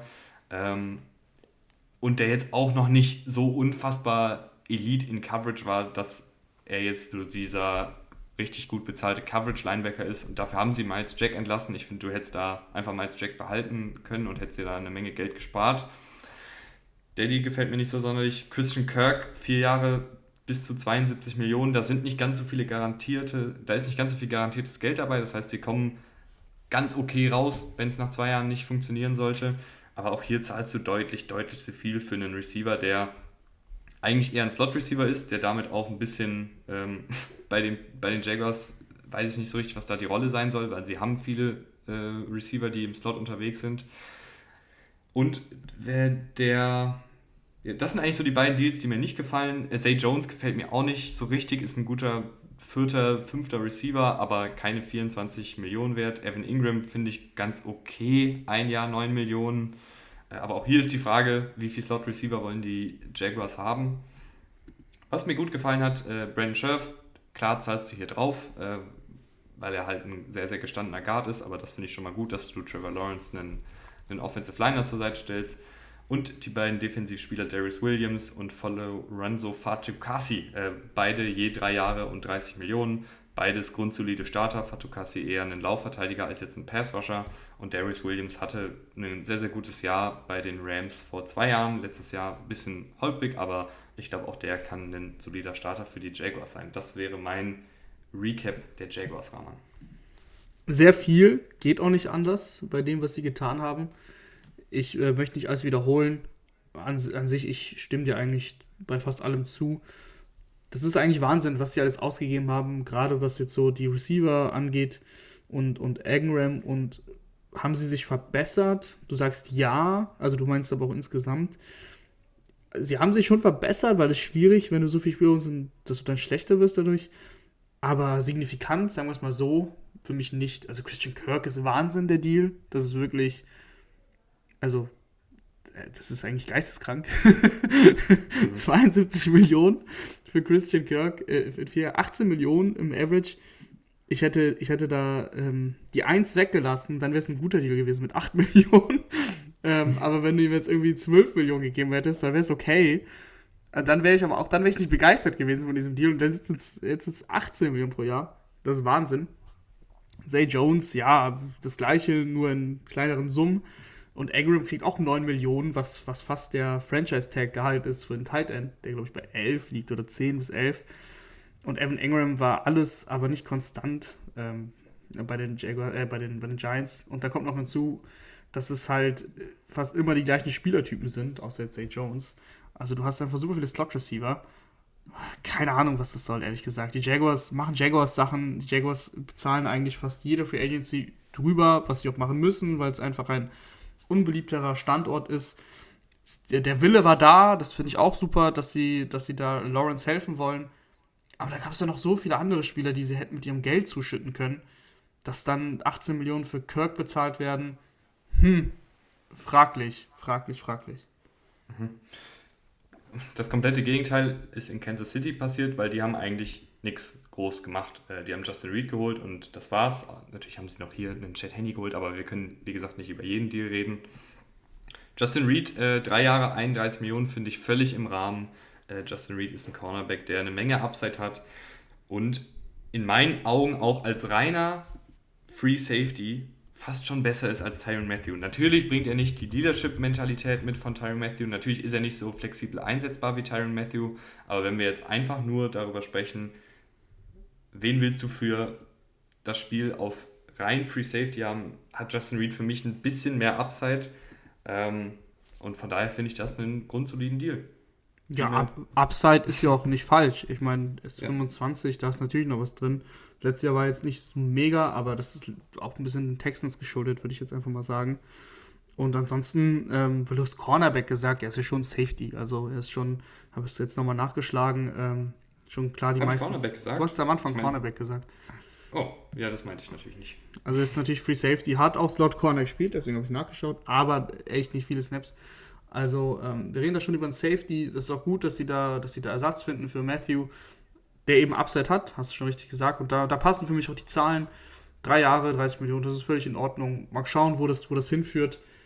Die ähm, Chiefs Defense, er wird da schon viel äh, Vertrauen bekommen und auch Last haben, weil, weil Matthew da einfach viel koordiniert hat. Aber ich glaube, dass er das stemmen kann. Mhm. Die Los Angeles Chargers haben ja Khalil Mack geholt. Wir haben schon über den Deal gesprochen in der Wilson mich veräppeln Folge, deswegen hört da gerne rein. Wir reden jetzt nur über die Spieler, die verpflichtet worden sind. Ähm, da haben sie zwei große Namen geholt, beziehungsweise der eine ist nicht ganz so groß, da fangen wir an. Sebastian Joseph Day von den Rams, ein sehr, sehr groß gewachsener, eher schmalerer Defensive Tackle, der aber exzellent gegen den Lauf ist. Das war ja eine der großen Prioritäten bei den Chargers. Ähnlich ist Austin Johnson, absoluter No-Name, Rotationsspieler, ist aber auch ein grundsolider Laufverteidiger. Und dann eben Rahman JC Jackson bei den Chargers. Und ich finde es tatsächlich ich würde jetzt nicht sagen, es ist überbezahlt, oder? Nö, überhaupt nicht. Ich finde, das ist ein richtig guter Deal. Also, es ist jetzt auch nicht unterbezahlt, aber äh, völlig im Rahmen. Das habe ich erwartet, das hat er bekommen, das hat er sich auch verdient. Und äh, mir gefällt richtig gut, was die Chargers gemacht haben in der Offseason. Also, du hast es ja schon gesagt, mit Mac fängt es an, dann hast du äh, deinen Cornerback äh, geholt, den du brauchtest auch. Und äh, ist es natürlich richtig gut, dass du noch so einen äh, Sebastian Joseph Day noch bekommst, der ähm, deine Interior Line verstärkt, der echt ein guter Laufverteidiger ist. Das ist das, was dir gefehlt hat letztes Jahr. Das hast du jetzt bekommen. Gefällt mir, gefällt mir wirklich gut. Ansonsten, ähm, Mike Williams hatten wir schon, bleibt auch. Also die, die Chargers haben eigentlich meiner Meinung nach alles richtig gemacht. Ich bin ein Riesenfan von der Chargers Free Agency. Die Chargers, du merkst, dass es Hand und Fuß hat mit ihrem jungen Quarterback. Sie wissen, okay, sie müssen, weil Herbert müssen sie auch irgendwann bezahlen und solange sie es noch nicht müssen, können sie noch andere Spieler ähm, holen. Das haben sie richtig gut gemacht. Und ich sag mal so, der Weg ist gewappnet und jetzt muss es halt noch in die Tat umsetzen. Staley bekommt jetzt eine Defense, mit der er noch viel mehr ähm, rumexperimentieren kann. Er hat jetzt bessere Spieler und kann sein Scheme besser durchsetzen. Er hat es letztes Jahr versucht, war so ein bisschen noch mit dem Kopf durch die Wand. Teilweise, weil das Spielermaterial nicht da war. Jetzt hast du eigentlich das Spielermaterial und jetzt ähm, gibt es eigentlich auch nichts zu diskutieren. Die Chargers müssen in die Playoffs mit dem Team und sie müssen eigentlich auch da einen kleinen Run hinlegen, weil jetzt, wenn du jetzt One and Done bist zum Beispiel, dann war das einfach keine gute Saison und so weit sind die Chargers mittlerweile. Mhm. Die LA Rams wollen auch einen Run hinlegen, nämlich den zurück zum Super Bowl-Sieg und haben dafür einen Brian Allen wiedergeholt auf Center. Grundsolider Deal, drei Jahre, 18 Millionen, machst du nichts mit falsch. Der kennt das Team, der kennt das Team, finde ich sehr gut. Dann ist Andrew Whitworth in Rente gegangen, der scheinbar nicht alternde Left Tackle geht in Rente. Fast kann man sagen, auf der Höhe seiner Karriere, obwohl er schon Ü40 war, hat er noch sehr, sehr gut gespielt. Deshalb haben die Rams, und das meinte ich eben mit dem Adam-Stil, dass wenn ein Team einen Tag vorher oder ein paar Stunden vorher einen, einem Spieler auf der gleichen Position viel Geld bezahlt, dann denkt man sich, oh, warum, warum haben sie das jetzt gemacht? Und dann kommt die News ein bisschen später, Andrew Woodworth ist raus und Joseph Noteboom Noteboom, Noteboom, wie auch immer. Noteboom, ähm, so wie es steht. Noteboom übernimmt. Äh, und der bringt den Boom, Rahman. Äh, ich weiß, das ist ein unfassbar schlechter Wortwitz, aber der hat in seiner limitierten Spielzeit wirklich immer gut gespielt. Ähm, der kennt auch hier das Scheme, der hat Upside, das ist ein athletischer Left Tackle, der groß gewachsen ist. Ähm, Finde ich, ist schon viel Geld für jemanden, der jetzt nie wirklich Starter war, sondern eher immer mal hier, da aus, hier und da ausgeholfen hat. Aber er hat halt Upside und das finde ich ist wichtig und das ist auch für die, Chart, äh, für die Rams äh, wichtig, dass sie eben die O-Line beibehalten, die so gut performt hat. Und dann haben sie noch äh, zu guter Letzt Allen Robinson geholt. Muss ich sagen, finde ich irgendwie, weiß ich nicht so richtig, was ich von dem Deal halten soll. Also drei Jahre, 46 Millionen. Ich weiß halt nicht so richtig, wie er in dieses Rams-Scheme reinpasst. Ich glaube, ich hätte mich an Rams Stelle vielleicht eher nach einem Spieler umgeguckt, der noch ein bisschen vertikaler attackieren kann? Oder aber das da kann, aber, aber da bist du viel zu streng, finde ich. Allen Robinson kann doch wohl vertikal attackieren. Ich, ja, ich finde schon, dass da seine, seine große Stärke ist halt so im Kurz- bis Mittelpassspieler. Also er ist jetzt ja kein absolutes Deep Threat. Ja, nee, das nicht, aber ich finde immer noch, dass er trotzdem durch seine Fähigkeiten als Contested Catch Receiver definitiv ähm, vertikal attackieren kann. Letztes Jahr war natürlich kein gutes Jahr, aber das war den Bears geschuldet und nicht, und nicht Allen Robinson, würde ich zumindest sagen. Ich mag den Deal. Ähm, das sind Summen, die normal sind. 15, bisschen mehr als 15 Millionen pro Jahr. Nicht 18 für Kirk, sondern 15,5 für Allen Robinson. Ähm, ich, ich finde, dass er die OBJ-Rolle einfach übernehmen kann. Tatsächlich fast 1 zu 1. Mhm. Äh, da sehe ich ihn schon. Und ansonsten, du hast, du hast halt Van Jefferson, der kann äh, vertikal attackieren du hast Bobby Woods, der zurückkommt, der ist jetzt kein Vertikal-Threat, aber du hast so viele Spieler, klar, man könnte darüber reden, brauchen sie den überhaupt? Ja, darüber könnte man reden und vielleicht, mhm. wer weiß, was mit OBJ passiert. So wie ich gehört habe, soll ja beider, beidseitig oder zumindest von den Rams Interesse sein, ihn auch zu resignen. Das, dann wird es natürlich ums Geld gehen, weil er eben verletzt ist und auch wahrscheinlich erst irgendwann Mitte der Saison eingreifen kann. Aber ich finde, mit Aaron Robinson hast du eine super super Versicherung, dass falls irgendwas mit Bobby Woods ist, der eigentlich fit werden sollte zur, zum Training Camp, aber man weiß ja nie, falls äh, OBJ das äh, alles nicht klappt und OBJ vielleicht auch gar nicht mehr spielen will, hast du einfach eine Versicherung, dass du mit Aaron Robinson einen Spieler hast, der deine Offense auf jeden Fall voranbringt. Ja, ja würde ich schon mitgehen. Ich, ich weiß halt nur nicht so ganz. Ich glaube, das war's, äh, was du jetzt gesagt hast, dass ich eben nicht genau weiß, brauchen sie ihn wirklich. Ähm, mhm. Ähm, natürlich ist er kein, kein schlechter Spieler, gar keine Frage. Mal schauen, also Gehen vielleicht, mhm. ja, noch ein Satz, vielleicht traden sie auch. Bobby Woods, das habe ich auch gelesen, dass das ähm, eventuell eine, eine Möglichkeit ist. Ja, gehen wir rüber zu den Miami Dolphins.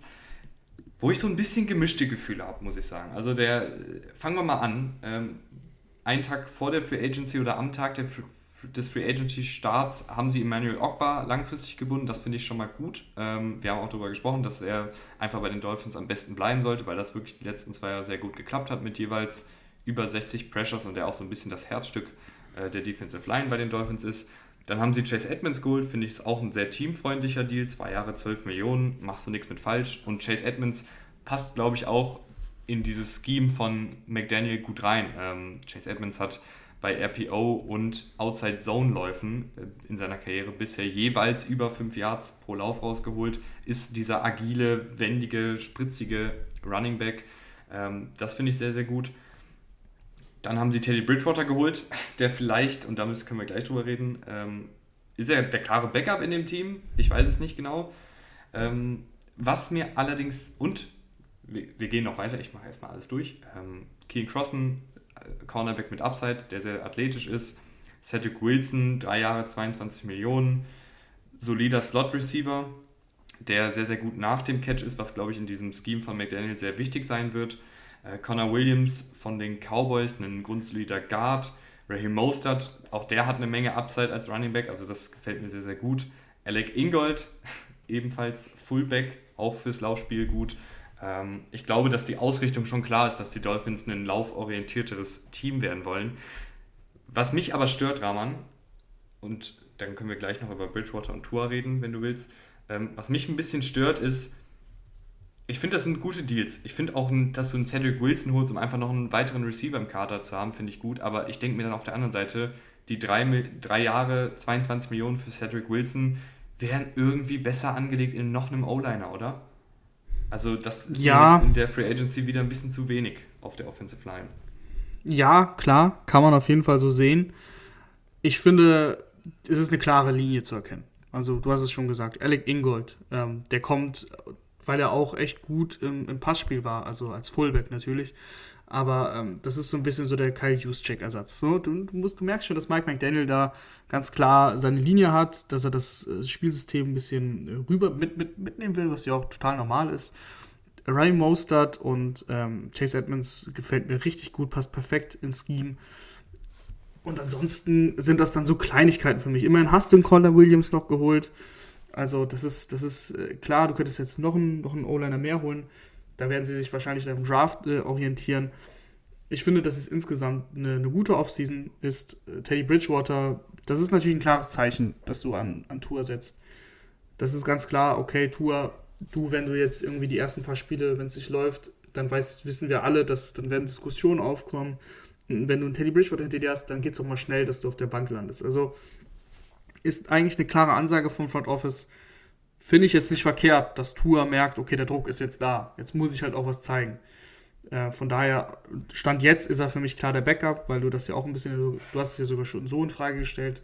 Also ich glaube schon, dass er der klare Backup ist, auch noch im Training Camp, da müsste er jetzt, müsste er jetzt alle Aaron Rodgers spielen, äh, dass er sich da dann durchsetzt. Ich glaube, das ist schon klar, weil die Dolphins wollen ja schon sehen, was ihr Investment mit Tour dann eben wert ist.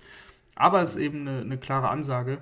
Und ansonsten finde ich es jetzt meckern auf hohem Niveau. Dass, ja, sie hätten statt Cedric Wilson mit den, was ist es im Endeffekt, ein bisschen über 7 Millionen pro Jahr einen O-Liner holen können. Klar, aber vielleicht kommt das erstens noch und äh, zweitens hast du, noch, hast du noch den Draft. Und wenn du jetzt ein, eine Waffe mehr hast, Waffe ist jetzt ein bisschen übertrieben bei Cedric Wilson, aber es ist, er, hat, er hat sich schon gezeigt bei den Cowboys, fand ich. Von daher finde ich das jetzt nicht verkehrt. Ja, passt. Also wie gesagt, das ist äh, auch jetzt nicht so, dass ich jetzt die Offseason der oder beziehungsweise die Free Agency der Dolphins nicht gut fand. Ähm, ich hätte mir einfach nur noch einen O-Liner oder zwei. Wenn du eine Note verteilen könntest, wenn du eine Note verteilen könntest, was würdest du den Dolphins geben? Ja, das ist irgendwie so eine 2 minus. Also was ich wirklich gut finde, ja, okay. was du auch nochmal schön gesagt hast, äh, ist, dass das halt eine klare Linie zu erkennen ist und dass mhm. nicht einfach wild jetzt äh, Geld ausgegeben wird, weil neuer Head Coach, ähm, sondern dass wirklich klar, es scheint klar zu sein und das finde ich auch immer wichtig, es scheint auch so zu sein, dass McDaniel einen sehr, sehr guten Draht zum GM hat. Also ich nehme an, dass McDaniel gesagt hat, du, ich hätte gerne Alec Ingold, ich hätte gerne äh, Raheem Mostert ähm, und will dann so mein, mein Team aufbauen und das finde ich ist auch immer wichtig, dass da die Kommunikation zwischen Head Coach und General Manager gut ist. Aber dann ist es ja dann doch besser. Also du klangst negativer, ähm, deswegen habe ich das mit der Note gefragt. Dann sind wir uns einig und ich würde sagen, wir gehen weiter nach Minnesota.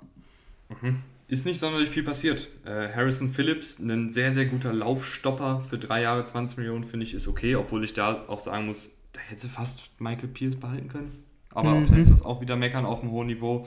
Und Jordan Hicks, ein solider Linebacker. Mehr ist es ja nicht. nee, ehrlich gesagt nicht. Kirk Cousins äh, hast du verlängert. Ähm, der hätte jetzt schon noch Deal, äh, also einen Jahresvertrag gehabt. Der bleibt nochmal 35 Millionen äh, 2023. Kirk Cousins ist tatsächlich ähm, ein Phänomen. Er ist irgendwie äh, in, in einer Gruppe für sich selbst, finde ich. Also, er ist nicht Elite. Er ist auch nicht. Boah, ist er. Boah, er ist, finde ich, auch nicht gut. Gut finde ich auch irgendwie noch zu nett. Aber er ist gut genug, um ihn nicht zu ersetzen, beziehungsweise um ihm dieses Geld zu bezahlen. Also, das ist irgendwie, es gibt wenige Quarterbacks in der Kirk Cousins Range, ähm, wie ich finde. Du weißt eigentlich, dass du mit Kirk Cousins, also denke ich zumindest, nie was gewinnen wirst, weil dafür ist er einfach dann teilweise zu wild. Dafür ist er dann halt teilweise zu sehr Kirk Cousins. Aber er ist trotzdem gut genug, um dieses Geld zu bekommen. Also ich finde, das ist ein Phänomen. Mhm. Ja, ich finde halt, ich glaube, wenn alle Umstände gut sind, wenn die Defensive sehr gut ist, wenn die Offensive klickt, wenn die Offensive Line gut ist, wenn er innerhalb des Schemes operieren kann, dann ist Kirk Cousins ja ein guter Quarterback. Äh, aber wenn es halt eben dann darum geht, dein Receiver fällt aus und die Offensive Line ist ein bisschen löchrig und du musst jetzt hier mal und da mal improvisieren und auch mal selber das Team tragen, dann wird es halt bei Kirk Cousins schnell wild. Wen findest du besser, Kirk Cousins oder Derek Carr? Derek Carr. Sehe ich auch so. Und, und, Derek, und selbst Derek Carr, da bin ich so eher beim Punkt, hm, kannst du mit Derek Carr so den ganz großen Schritt machen? Ich frage mich immer, wieso Teams ähm, solche Spiele wie Kirk Cousins dann halten, wenn, wenn sie genau an dieser Schwelle sind, wo du eigentlich weißt, eher nicht so nur um so wettbewerbsfähig zu sein, aber halt nicht weiterzukommen, finde ich irgendwie auch fragwürdig. Ist aber, gibt halt nicht 32 nee, Mahomes, Allens nee. und äh, Gibt's auch nicht. Aber dann tankst du vielleicht mal ein Jahr. Wäre vielleicht auch nicht verkehrt. Ähm, ja. das hat sich ein bisschen aus meinem Flow rausgebracht. Äh, aber wir gehen rüber zu den Patriots-Ramern. Okay. Äh, die finde ich, ich muss sagen, ich bin kein Riesenfan der Patriots Offseason. Also, ich finde es okay, dass sie ähm, JC Jackson nicht bezahlt haben, obwohl ich das gemacht hätte an, an Patriots Stelle. Kann ich, kann ich verstehen. Den Winovich-Deal finde ich auch noch okay, weil er halt bei Belichick einfach ein bisschen unten durch war, beziehungsweise einfach nicht mehr so viel Spielzeit bekommen hat und Belichick andere Passwasher gut fand. Aber was ich wirklich nicht verstehe, ist, dass du Shaq Mason für einen 5-Runden-Pick abgibst, ohne irgendwie Not. Also, das, das verstehe ich einfach nicht. Das ist so ein guter Guard, das ist so wenig Gegenwert und ich weiß, dass auch ein, ein Onvenu ähm, jetzt starten soll, aber sie haben halt beide Guard-Spots sind offen, weil Ted Karash auch weg ist. Also, das erschließt sich mir nicht. Und ansonsten, also da hätte ich dann eher einen Devin McCourty mal ziehen lassen, obwohl der natürlich unfassbar wichtig für dieses Team ist, was so Leadership angeht, aber der Typ ist ja auch irgendwie 37. Ähm, und den haben sie jetzt nochmal mit einem ein Jahres, ein Jahr 9 Millionen Vertrag ausgestattet. Schwierig, finde ich. Ich bin überhaupt kein Fan von dieser Offseason. Ich bin, also du hast es noch zu nett gesagt, ehrlich gesagt. Ich finde es ich eine schlechte Offseason. Also, wir wollen Devin McCourty ne, kein Unrecht tun. Er ist 34. Aber ähm, ansonsten, ja, sonst kommen sie wieder um die Ecke. Ne? Drei Jahre ist ja schon viel. Äh, naja, egal. Ansonsten, ich finde eigentlich, ich finde es einfach, ich finde es wirklich schlecht. Ich finde es einfach schlecht. Also, erstmal finde ich es nervig, dass James White äh, bei, bei den Patriots unterschrieben hat, weil ich das ja, ich wollte ja James White irgendwo anders sehen. Mm, das gefällt mir nicht, aber das ist von den Patriots gut. Zwei Jahre, fünf Millionen haben sie ihn verlängert. Top-Deal, genau deswegen war er für mich ein Sleeper, weil es einfach kein Geld ist, was er verdient. Aber er kann echt immer noch guten Football spielen. Aber alles andere, du müssen wir gar nicht groß, großartig darüber reden, was sie gemacht haben, sondern was sie eben nicht gemacht haben. Shaq Mason hast du schon erwähnt, gut, das haben sie gemacht, aber ähm, dass du auch keinen kein Receiver geholt hast, sowas wie einen Allen Robinson, hätte ich sehr, sehr gerne gesehen äh, bei den Patriots. Vielleicht kommt da noch was mit denen, die noch da sind, aber ich hätte gerne klare Nummer 1 für Mac Jones gehabt. Ich finde, du, du hilfst deinem Quarterback überhaupt nicht. Deinen jungen Quarterback, den du geholt hast, der hat äh, letztes Jahr schon wenig Waffen gehabt, der hat immer noch wenig Waffen. Diese zwei Tight Ends, die tun denen halt einfach weh. Ähm, Hunter Henry hat, war sein Geld dann schon wert, aber Jonu Smith, die alte Football-Rosch-Rakete, äh, bisher nicht. Und ähm, ich glaube, das ist so das bisschen das Problem, dass du dann auch Nelson Aguilar total überbezahlt hast. Und äh, was, was, was die nicht sonst alles letztes Jahr gemacht haben, es waren ja einige Deals. Und jetzt stehst du da und, und bist wieder so wie, wie meistens bei den Patriots, dass da halt einfach wenig passiert. Und ich finde, das ist der falsche Move. Mac Jones ist schon weiter, als viele gedacht haben. Mac Jones kann dich in die Playoffs führen, hat dich in die Playoffs geführt. Hilf ihm. Gib ihm doch ein, eine ganz, ganz klare Nummer 1 mach du diesen, diesen Trade mit Devonta Adams. Also so, so weißt du, was ich meine. So, da muss irgendein Splash passieren, damit du klar siehst, okay, das ist der Weg, den die Patriots gehen wollen. Und das, mhm. das fehlt mir. Also das, das ist im Endeffekt zu wenig in der Offensive. Oder auch den Cooper-Trade. Also zum Beispiel. vielleicht sogar noch besser gefallen. Absolut, zum Beispiel. Also irgendwas hätte passieren müssen und es ist nichts passiert. Viel passiert ist bei den Saints auch nicht. Da wurde einfach nur viel umstrukturiert. Ja, gut. Wie immer bei den Saints ähm, wurde da geisteskrank der Cap Space rumgewirbelt. Aber sie haben tatsächlich ähm, einen neuen Spieler im Kader. Sie, sie haben auch hier und da ähm, einige alte Bekannte gehalten, beispielsweise Deontay Harris, äh, der jetzt, glaube ich, Deontay Harty heißt, ähm, wenn ich mich nicht irre. Ist das so? Guter. Mh. Okay, Guter, dazu, muss ich kurz was, ähm, dazu muss ich kurz was sagen.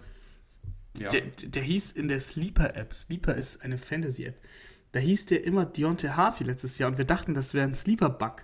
Und ich habe, ich habe dann, also der heißt jetzt hier bei Spottrack auch noch Deontay Harris, aber jetzt muss ich das rausfinden. Also das, das ist ja, ja krass, wenn er wirklich Deontay Harty heißt. Er heißt überall noch Deontay Harris, aber äh, spricht also er, immer. Ich habe. Wo hast du das gelesen? Ich habe gelesen und äh, auch hier, ich habe viel zu wenig darüber gelesen, deswegen äh, muss man das mit ein bisschen Vorsicht genießen. äh, aber ich glaube, die Geschichte geht so, dass er damit seinen Stiefvater ehren wollte, weil sein Stiefvater hieß Harty mit Nachnamen. Mhm. Und das ist, glaube ich, die Geschichte dahinter. Und deshalb heißt er jetzt auch Deontay Harty und nicht mehr Ja, er heißt Harris. Harty, ja. Ich sehe es gerade. Ähm, naja, das war eine Randgeschichte. Ist aber auf dem Feld ein, ein sehr explosiver Returnman und vor allen Dingen auch für die ganzen Bubble Screens und Jet Sweeps und was es da nicht alles gibt, gut zu haben. Und dann haben sie noch Marcus May als, als günstige Alternative zu Marcus Williams geholt.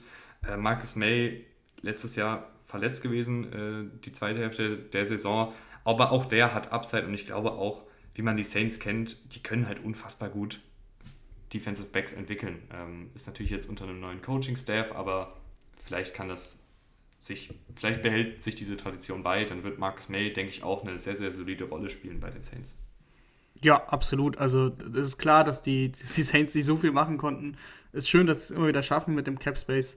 Und mit Max May hast du zumindest sofort einen Ersatz gefunden ähm, dafür, dass du ja eben äh, der Safety jetzt ich wieder den Namen für Max Williams äh, verloren hast. Also das ist, das ist schon mal ganz gut. Ansonsten, wie gesagt, viel mehr war nicht drin. Und Max May haben wir schon drüber gesprochen. Also der hat die Qualitäten, war verletzt. Ähm, das war ein bisschen bitter, deswegen auch an Marktwert verloren. Könnte, könnte ein Stil werden zumindest. Mhm. Die Giants haben ebenfalls nicht sonderlich viel gemacht. Ich fand aber trotzdem, dass es jetzt keine katastrophale Free Agency war, auch wenn sie halt die Füße bisher weitestgehend stillgehalten haben. Sie haben nämlich Mark Lewinsky und John Feliciano geholt, beides Guards. Feliciano vielleicht sogar auf Center, habe ich gelesen. Ähm, beides grundsolide Guards. Ähm, Glowinski schon qualitativ, würde ich sagen, einen Ticken besser. Äh, aber ich denke, mit beiden machst du nicht viel falsch und die, ähm, die Giants brauchen eben Offensive Liner und das, finde ich, waren zwei gute Moves. Aber ansonsten ist da, wie gesagt, nicht viel passiert. Ja, kann ich nur so bestätigen. Deswegen würde ich sagen, ähm, gehen wir weiter zu den Jets. Da ist einiges passiert, oder? Mhm. Ähm, willst du machen? Die Seite lädt bei mir gerade noch. ja, kann ich machen. Also äh, unter anderem Tyler Conklin gekommen. Drei Jahre, 21 Millionen Tight End von den Vikings. Ansonsten ein paar kleinere Deals. Sie haben auch ähm, Joe Flacco äh, wieder geholt. Sie haben auch Mike White verlängert. Warum du jetzt irgendwie beide mit so kleineren Deals drei, zwei bis drei Millionen verlängerst. So, I don't know, müssen wir aber nicht lange drüber reden. Ähm, DJ Reed, noch ein, noch ein Deal, über den wir reden müssen. Safety, drei Jahre 33 Millionen. Ansonsten John ist White. Cornerback. Also ich weiß nicht, warum hier Safety angegeben ist. Nee, wird Safety angegeben. Nee, aber Corner bei den Seahawks gewesen, klar. Ich habe es jetzt abgelesen. Ähm, ist ein guter Deal, wie ich finde. Also hat echt ein bisschen undersized, aber hat echt einen guten Job gemacht bei den Seahawks. Und drei Jahre 33 Millionen finde ich ist auch ein ähm, solider Vertrag für beide Seiten. Passt auch sehr gut in das, in das Scheme, finde ich. Mhm.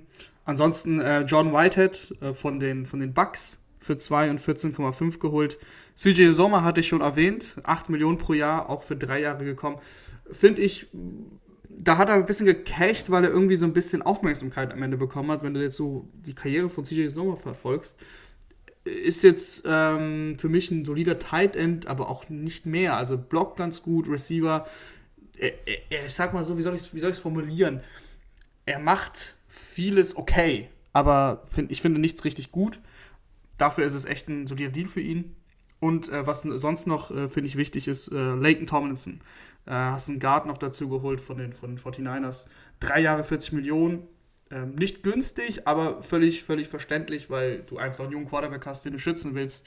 Laken Tomlinson gerade fürs Laufspiel auch echt gut bei den 49ers gewesen. Mhm. Der auch hier ein Scheme fit.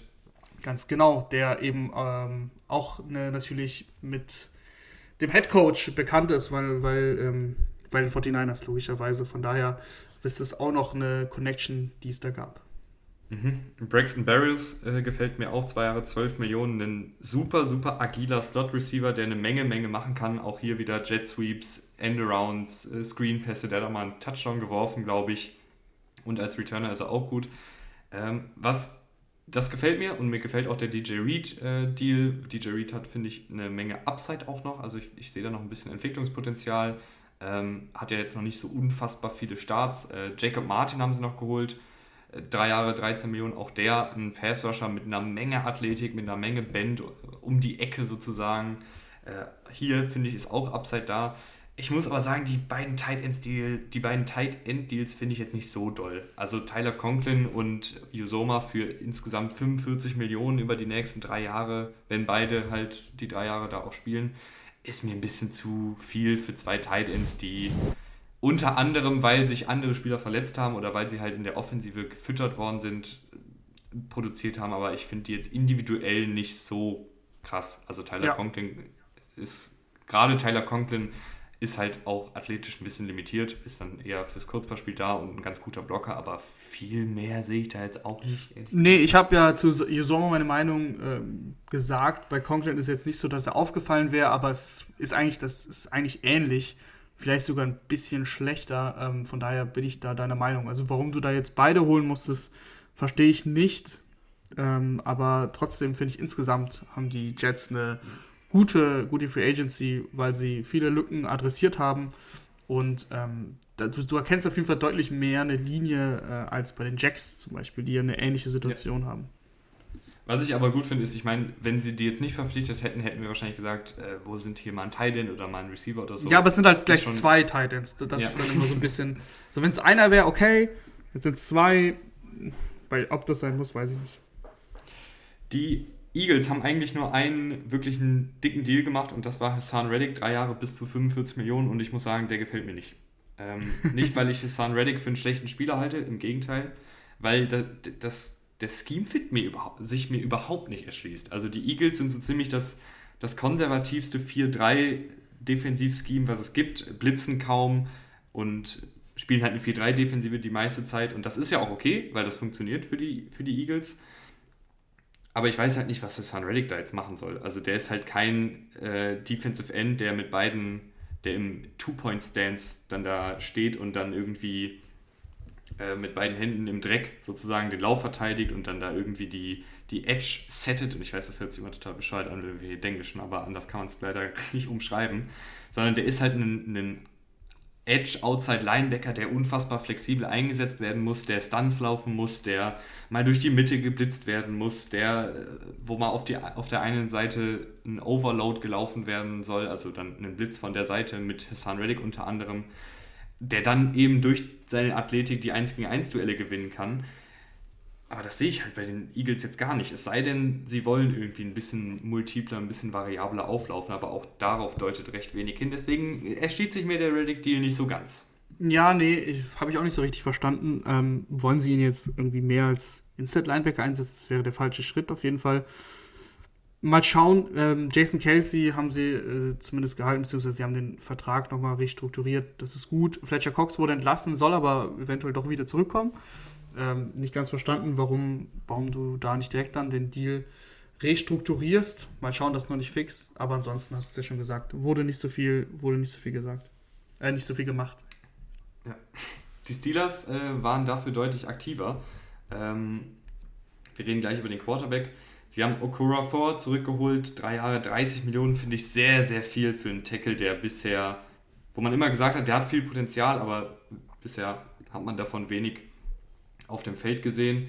Äh, Mason Cole bin ich jetzt ebenfalls nicht so ein Riesenfan von. Ähm, dafür bin ich aber ein Fan von James Daniels, den sie für drei Jahre 26 Millionen ergattert haben. James Daniels ist erst 24, hat schon eine Menge Starts und Snaps auf seinem Buckel und ist einfach ein grundsolider Guard, äh, der auch ein bisschen Center spielen kann.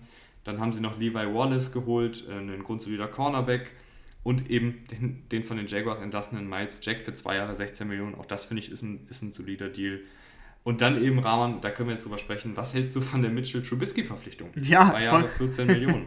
Ich wollte schon sagen, also wenn wir bei den Steelers über etwas sprechen müssen, dann ja darüber. Was halte ich davon? Ähm, ehrlich gesagt nicht viel. Ich weiß nicht, womit Mitch Trubisky es jetzt verdient hat, so relativ offensichtlich der Starter jetzt zu sein bei einem NFL-Team. War ein Jahr ein Backup bei den, bei den Bills, hat da jetzt nicht viel gespielt.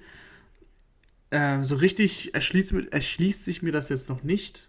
Ich, es könnte natürlich sein, dass die Steelers im Draft nochmal zuschlagen und einen Quarterback holen. Und dann gibt es ein bisschen einen offenen Kampf. Aber wenn jetzt einfach Mitch Trubisky durch, äh, durch die Offseason geht und, und, der Starter ist, da bin ich schon ein bisschen, bisschen skeptisch. Äh, weiß nicht, wo sie da hinwollen.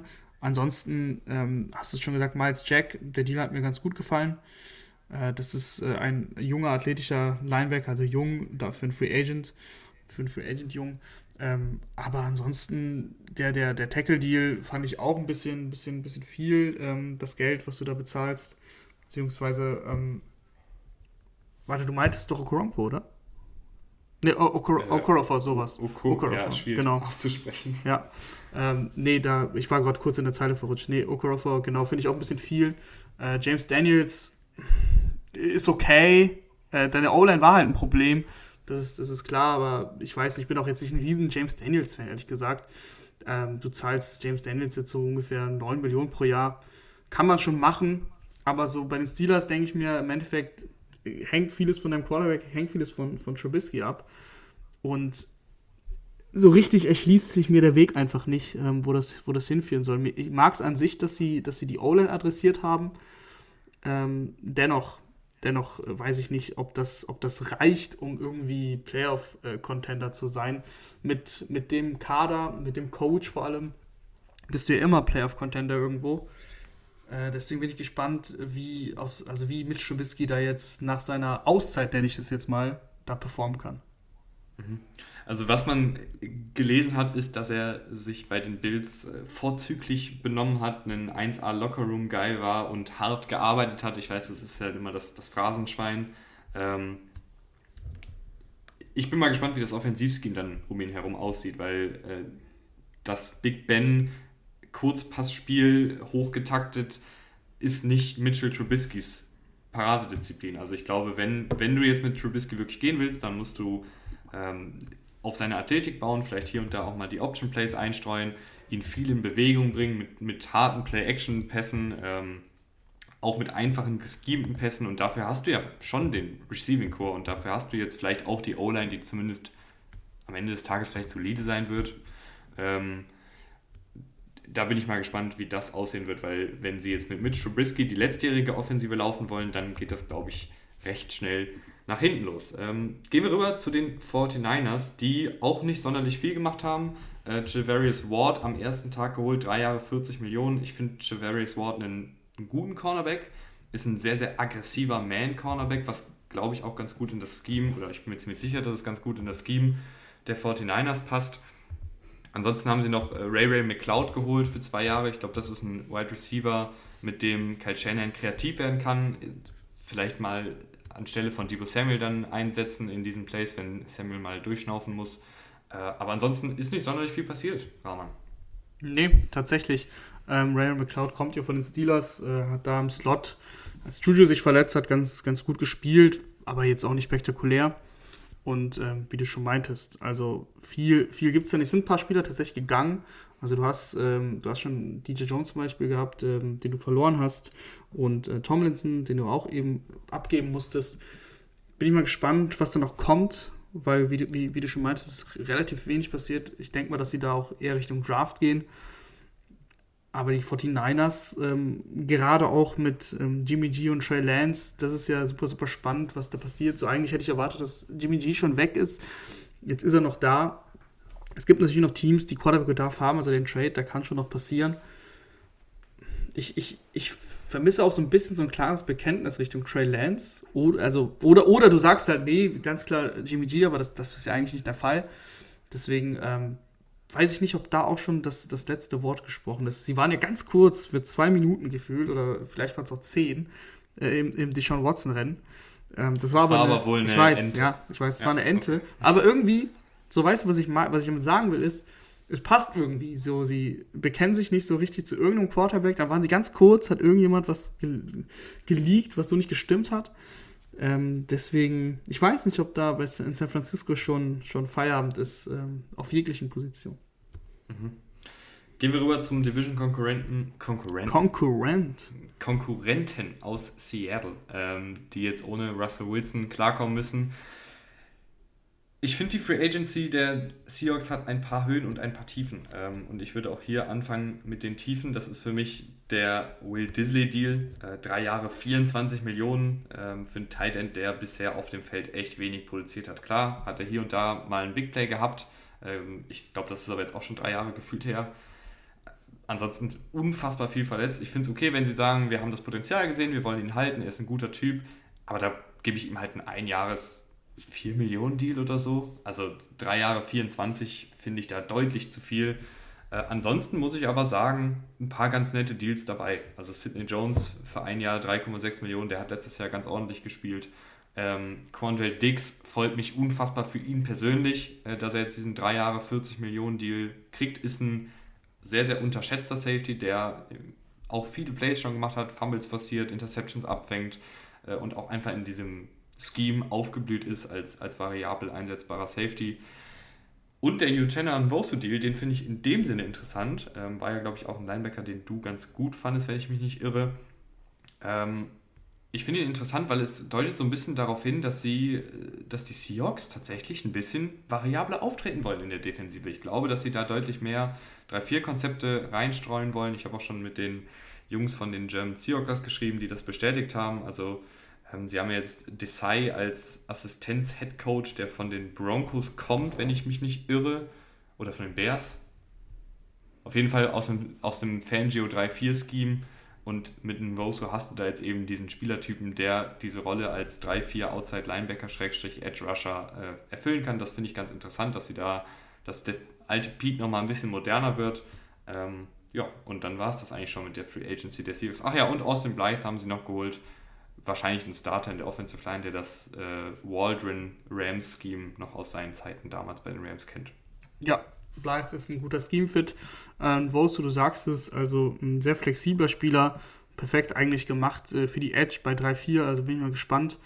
Ähm, aber mir gefällt auch dieser, dieser Will Disley-Deal nicht. Ähm, das, ist, das ist echt viel zu viel für einen Spieler, der echt viel verletzt war.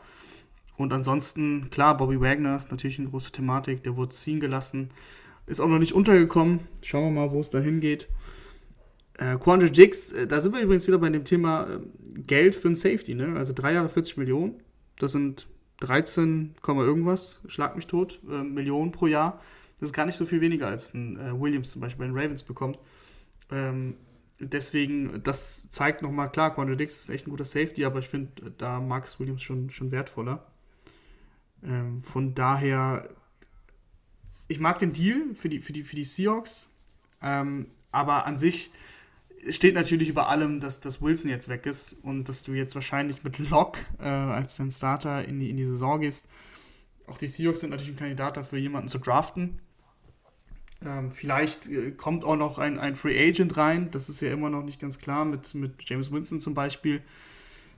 bei der ganzen Sean Watson-Thematik waren sie ganz kurz mal, wurden sie mal genannt, aber mehr eigentlich auch nicht. Also, wo wollen die Seahawks hin? Denken die Seahawks, dass sie noch irgendwie konkurrieren können? Ich glaube, sie denken das. Aber wollen sie das dann wirklich mit Drew Lock machen? Das wird noch äh, sehr, sehr spannend sein. Ja, ähm, übrigens, äh, gerade kam die Nachricht, dass Larry Ogunjobi durch seinen Physical-Test gefallen ist. Also die Bears werden ihn nicht für den drei Jahre 42 Millionen Deal verpflichten. Ähm, rein aus finanzieller Sicht ist das, glaube ich, gar nicht so schlecht. Äh, aber ist natürlich doof für Ogunjobi und ich hoffe nicht, dass er jetzt sich irgendwie schwer verletzt hat, sondern ich weiß ja nicht genau, was man da alles machen muss bei diesem Physical Test. Ähm, aber er ist auf jeden Fall jetzt dann doch Free Agent und wird nicht bei den Bears unterschreiben und es wäre gut, wenn sie das Geld in Receiver, O-Line oder Tight End stecken. Gehen wir rüber zu den Tampa Bay Buccaneers und wir haben noch gar nicht drüber gesprochen, aber es fühlt sich halt an, als wäre das schon wieder vor zehn Jahren gewesen. Brady ist zurück, Rahman. Ja. ja, ich glaube, das ist einfach jemand, der nicht ruhig sitzen kann. Der nicht ruhig sitzen kann, vor allem das, er weiß ja, dass er es noch kann. Das, das Ding ist, glaube ich, und das, das sagen ja viele Profisportler, wenn sie irgendwie ihre Karriere aufgeben, es ist unfassbar schwierig, da diesen, diesen Step zu gehen und zu sagen, ich höre jetzt auf, ich, ich mache jetzt was anderes. Das ist erstmal schwierig. Und wenn du dann noch weißt, dass du eigentlich noch total mithalten kannst, beziehungsweise sogar noch echt gut bist, dann ist es, glaube ich, noch viel schwieriger, auf deinem äh, Zenit quasi zu gehen. Und äh, dann hast du jetzt nicht mal den Titel geholt und bist abgetreten, sondern bist auch noch in den Playoffs ausgeschieden. Lag jetzt nicht an dir, aber hast ja trotzdem halt eben äh, verloren, das letzte Spiel. Und das, das konnte der irgendwie nicht lange auf sie sitzen lassen, glaube ich. Und das ist, das äh, sorgt dafür, dass die Bugs ähm, wieder komplett im, im Contender-Modus sind. Plötzlich haben einige Spieler auch direkt verlängert. Äh, Chris Godwin hat ähm, eine Contract-Extension bekommen, nachdem er erstmal nur den, den äh, Franchise-Tag unterschrieben hatte. Drei Jahre 60 Millionen. Ansonsten Ryan Jensen war, glaube ich, der erste, das erste Puzzlestück ähm, oder der erste Dominostein, so heißt es, das äh, danach gefallen ist. Der bleibt auch. Also Carlton Davis hat unterschrieben. Da, da, da, haben sie dann schon noch ein paar Spieler, die, die fraglich waren, ob sie, da, ob sie da bleiben wollen, unterschrieben. Was mit Gronk ist, wissen wir noch nicht. Ähm, ansonsten, was neue Spieler angeht, Russell Gage wird äh, wahrscheinlich der Wide Receiver 3 werden. 10 Millionen pro Jahr. Nicht günstig, aber hat bei den Falcons schon echt gute Ansätze gezeigt. Äh, vor allem mit Brady, glaube ich, äh, kann das ganz gut funktionieren. Und ähm, was ein unterschätzter Deal sein kann, ist, dass gestern, glaube ich, Logan Ryan noch äh, unterschrieben hat mhm. bei, bei den Bucks. Ähm, ist jetzt kein, kein Cornerback mehr, so wie er war, er ist mehr Safety, aber ist echt ein guter Tackler, ähm, kann auch blitzen, ist sehr variabel und spielintelligent und ich glaube, das äh, hilft der, der Bucks-Defense. Ja, braucht man ja auch äh, für dieses Defensivscheme, diese Spielintelligenz mit den ganzen Blitzes und den ganzen verschiedenen rotierenden Coverage-Konzepten. Äh, da ist ein Logan Ryan mit seiner Erfahrung sicherlich gut aufgehoben. Und ich finde es auch krass, dass, dass Brady einfach zurückkommt und man weiß natürlich nicht, wer alles unterschrieben hätte und wer alles zurückgekommen wäre, wenn Brady nicht da wäre. Ich finde es aber einfach krass, dass jetzt gefühlt dann doch irgendwie wieder der ganze Kader da ist. Ähm, ich weiß, sie haben hier und da mal wen verloren, aber ist trotzdem, ja, die Bugs sind einfach jetzt wieder da. Und, äh, so schnell kann es gehen, ne? Wieder da. und ich habe auch irgendwie, weiß ich nicht, es war, es war, glaube ich, gar nicht bei mir so richtig drin, dass Brady wirklich jetzt nicht nächste Saison spielt. Ich weiß nicht. Irgendwie, ich will jetzt nicht sagen, ich habe dran geglaubt, aber irgendwie wirkte es nicht so als. Ich weiß nicht, irgendwie habe ich immer gedacht, der, der hat, hört da jetzt nicht einfach auf. ja, also du hast recht bald im Endeffekt. Die Tennessee Titans, äh, Rahman, haben ehrlich gesagt auch nicht viel gemacht. Also äh, Ben Jones kommt zurück, der Center, ein grundsolider Center, finde ich völlig in Ordnung, dass sie ihm da zwei Jahre 14 Millionen geben. Äh, und ansonsten ist da nicht viel passiert. Jones, Julio Jones entlassen, der Trade äh, hat nicht funktioniert, ähm, nicht den gewünschten Erfolg gebracht. Äh, leider, leider wieder mit Verletzungen geplagt. Aber ansonsten ist in Tennessee nichts Dolles passiert, Rahman. Nee, Julio Jones, ähm, ja, so, so schnell kann es dann auch gehen, ne? wenn wir dann über so Receiver reden. Du sagst es zum Beispiel bei Devonte Adams, wo Verletzungen kein großes Thema zumindest äh, waren. Bei Julio war es immer mal wieder und dann kannst, dann kannst du ganz schnell diese, diese Klippe runterstürzen, das bei Julio dann passiert. Echt bitter, tut mir echt leid. Äh, einer meiner Lieblingsreceiver vom Spielstil, auch immer ein Vorzeigeprofi gewesen. Also das, das finde ich echt ein bisschen bitter. Ja, der Harold äh, Landry Deal, viel Geld, muss man dazu sagen. Wirklich viel Geld, was sie, was sie Landry gegeben haben da muss er schon noch ein bisschen eine Schippe drauflegen. Also du hast schon äh, gefühlt zumindest ein bisschen überbezahlt Und ähm, er war jetzt gut letztes Jahr, aber mit dem Deal ist er in der oberen Riege der Pass Rusher und dann muss er jetzt wirklich Konstanz äh, reinbringen in sein Spiel. Bin ich gespannt, ob er das schafft. Ja, den Deal habe ich gerade irgendwie voll überlesen. das passiert, wenn man jetzt beim 31. Team ist. Und jetzt Nummer 32, last but not least, äh, aber vielleicht äh, nächste Saison last in der Division, ohne jetzt die, die armen Commanders ähm, schon abzufrühstücken. Die Commanders ähm, haben erstmal für Carson Wentz getradet, getradet. Haben wir darüber schon gesprochen? Ja, haben wir. Echt haben wir. Haben wir. Gut, dann hört er gerne die Folge ähm, mit Russell Wilson oder die Sleeper-Folge. Sleeper, Sleeper, durch, Sleeper. Wo wir was besprochen haben. Sleeper. die Sleeper-Folge. Ähm, ansonsten ist nicht sonderlich viel passiert. Bobby McCain kommt zurück, ähm, war letztes Jahr ja schon da, ein variabler Cornerback-Safety-Hybrid. Äh, das gleiche gilt für JD McKissick. Äh, guter Receiving Running Back, aber für jeden Fantasy-Spieler ein Albtraum, weil Antonio Gibson die Receiving Touches nicht bekommt. Und sie haben Andrew Norwell äh, geholt, der, den kennt ja Ron Rivera noch aus Panthers Zeiten, auch ein solider Guard. Aber sie haben auch echt einige Spieler verloren. Also Eric Flowers äh, galt ja damals so ein bisschen als Meme, weil er halt bei den Giants überhaupt nicht funktioniert hat als Erstrunden-Pick, aber hat die letzten Jahre echt grundsolide auf Guard gespielt. Matthew Ioannidis, ein guter Defensive End, Schrägstrich Defensive Tackle, ähm, der Passwash Upside hat, der ist weg. Und ja, so richtig weiß ich nicht, was die Commanders sonst. Also, ich weiß, was sie sonst gemacht haben, nämlich nichts, aber ich weiß nicht so richtig, wo es hingehen soll. Ja, da geht es nicht nur dir so. Ähm, fängt halt beim Carsten Wentz, die dann ist klar, da haben wir schon genug gehatet. Ähm, so richtig versteht das, glaube ich, insgesamt eh niemand. Und ansonsten ist auch nicht so viel passiert. Also JD McKissick äh, war, ja, war ja schon bei den, bei den Bills tatsächlich, ähm, hat dann irgendwie seine Meinung geändert. Also irgendwas muss ihm an Washington wirklich verdammt gut gefallen, dass er nicht zu den Bills geht, ähm, aber in Washington bleibt. Sportliche Gründe kann das nicht haben. Und ansonsten ja, es ist im Endeffekt sind die, sind die, oder sind die Commanders, jetzt ist ja richtig, weißt du, ich sag immer, sind die und dann fällt mir ein, ah, die heißen ja nicht mehr so. Und dann fällt mir jetzt aber wieder ein, sie heißen auch nicht mehr Football Team und dann bin ich, bin ich doch richtig. Die Commanders, die sind ja, ähm, ja, so ein bisschen treten sie auf der Stelle, dass du dann auch so ein Unitas äh, entlassen musst. Äh, Landon Collins war sowieso nicht mehr der Spieler, für den sie ihn eigentlich geholt hatten. Aber ich, ich glaube, dass dass sie mit Carsten Wentz sich was schönreden, glauben, dass da irgendwie was geht aus Verzweiflung, relativ schnell merken werden, dass da nichts geht. Und dann wird es, wird es, wird es ein Kampf um, um einen Top-10-Pick sein.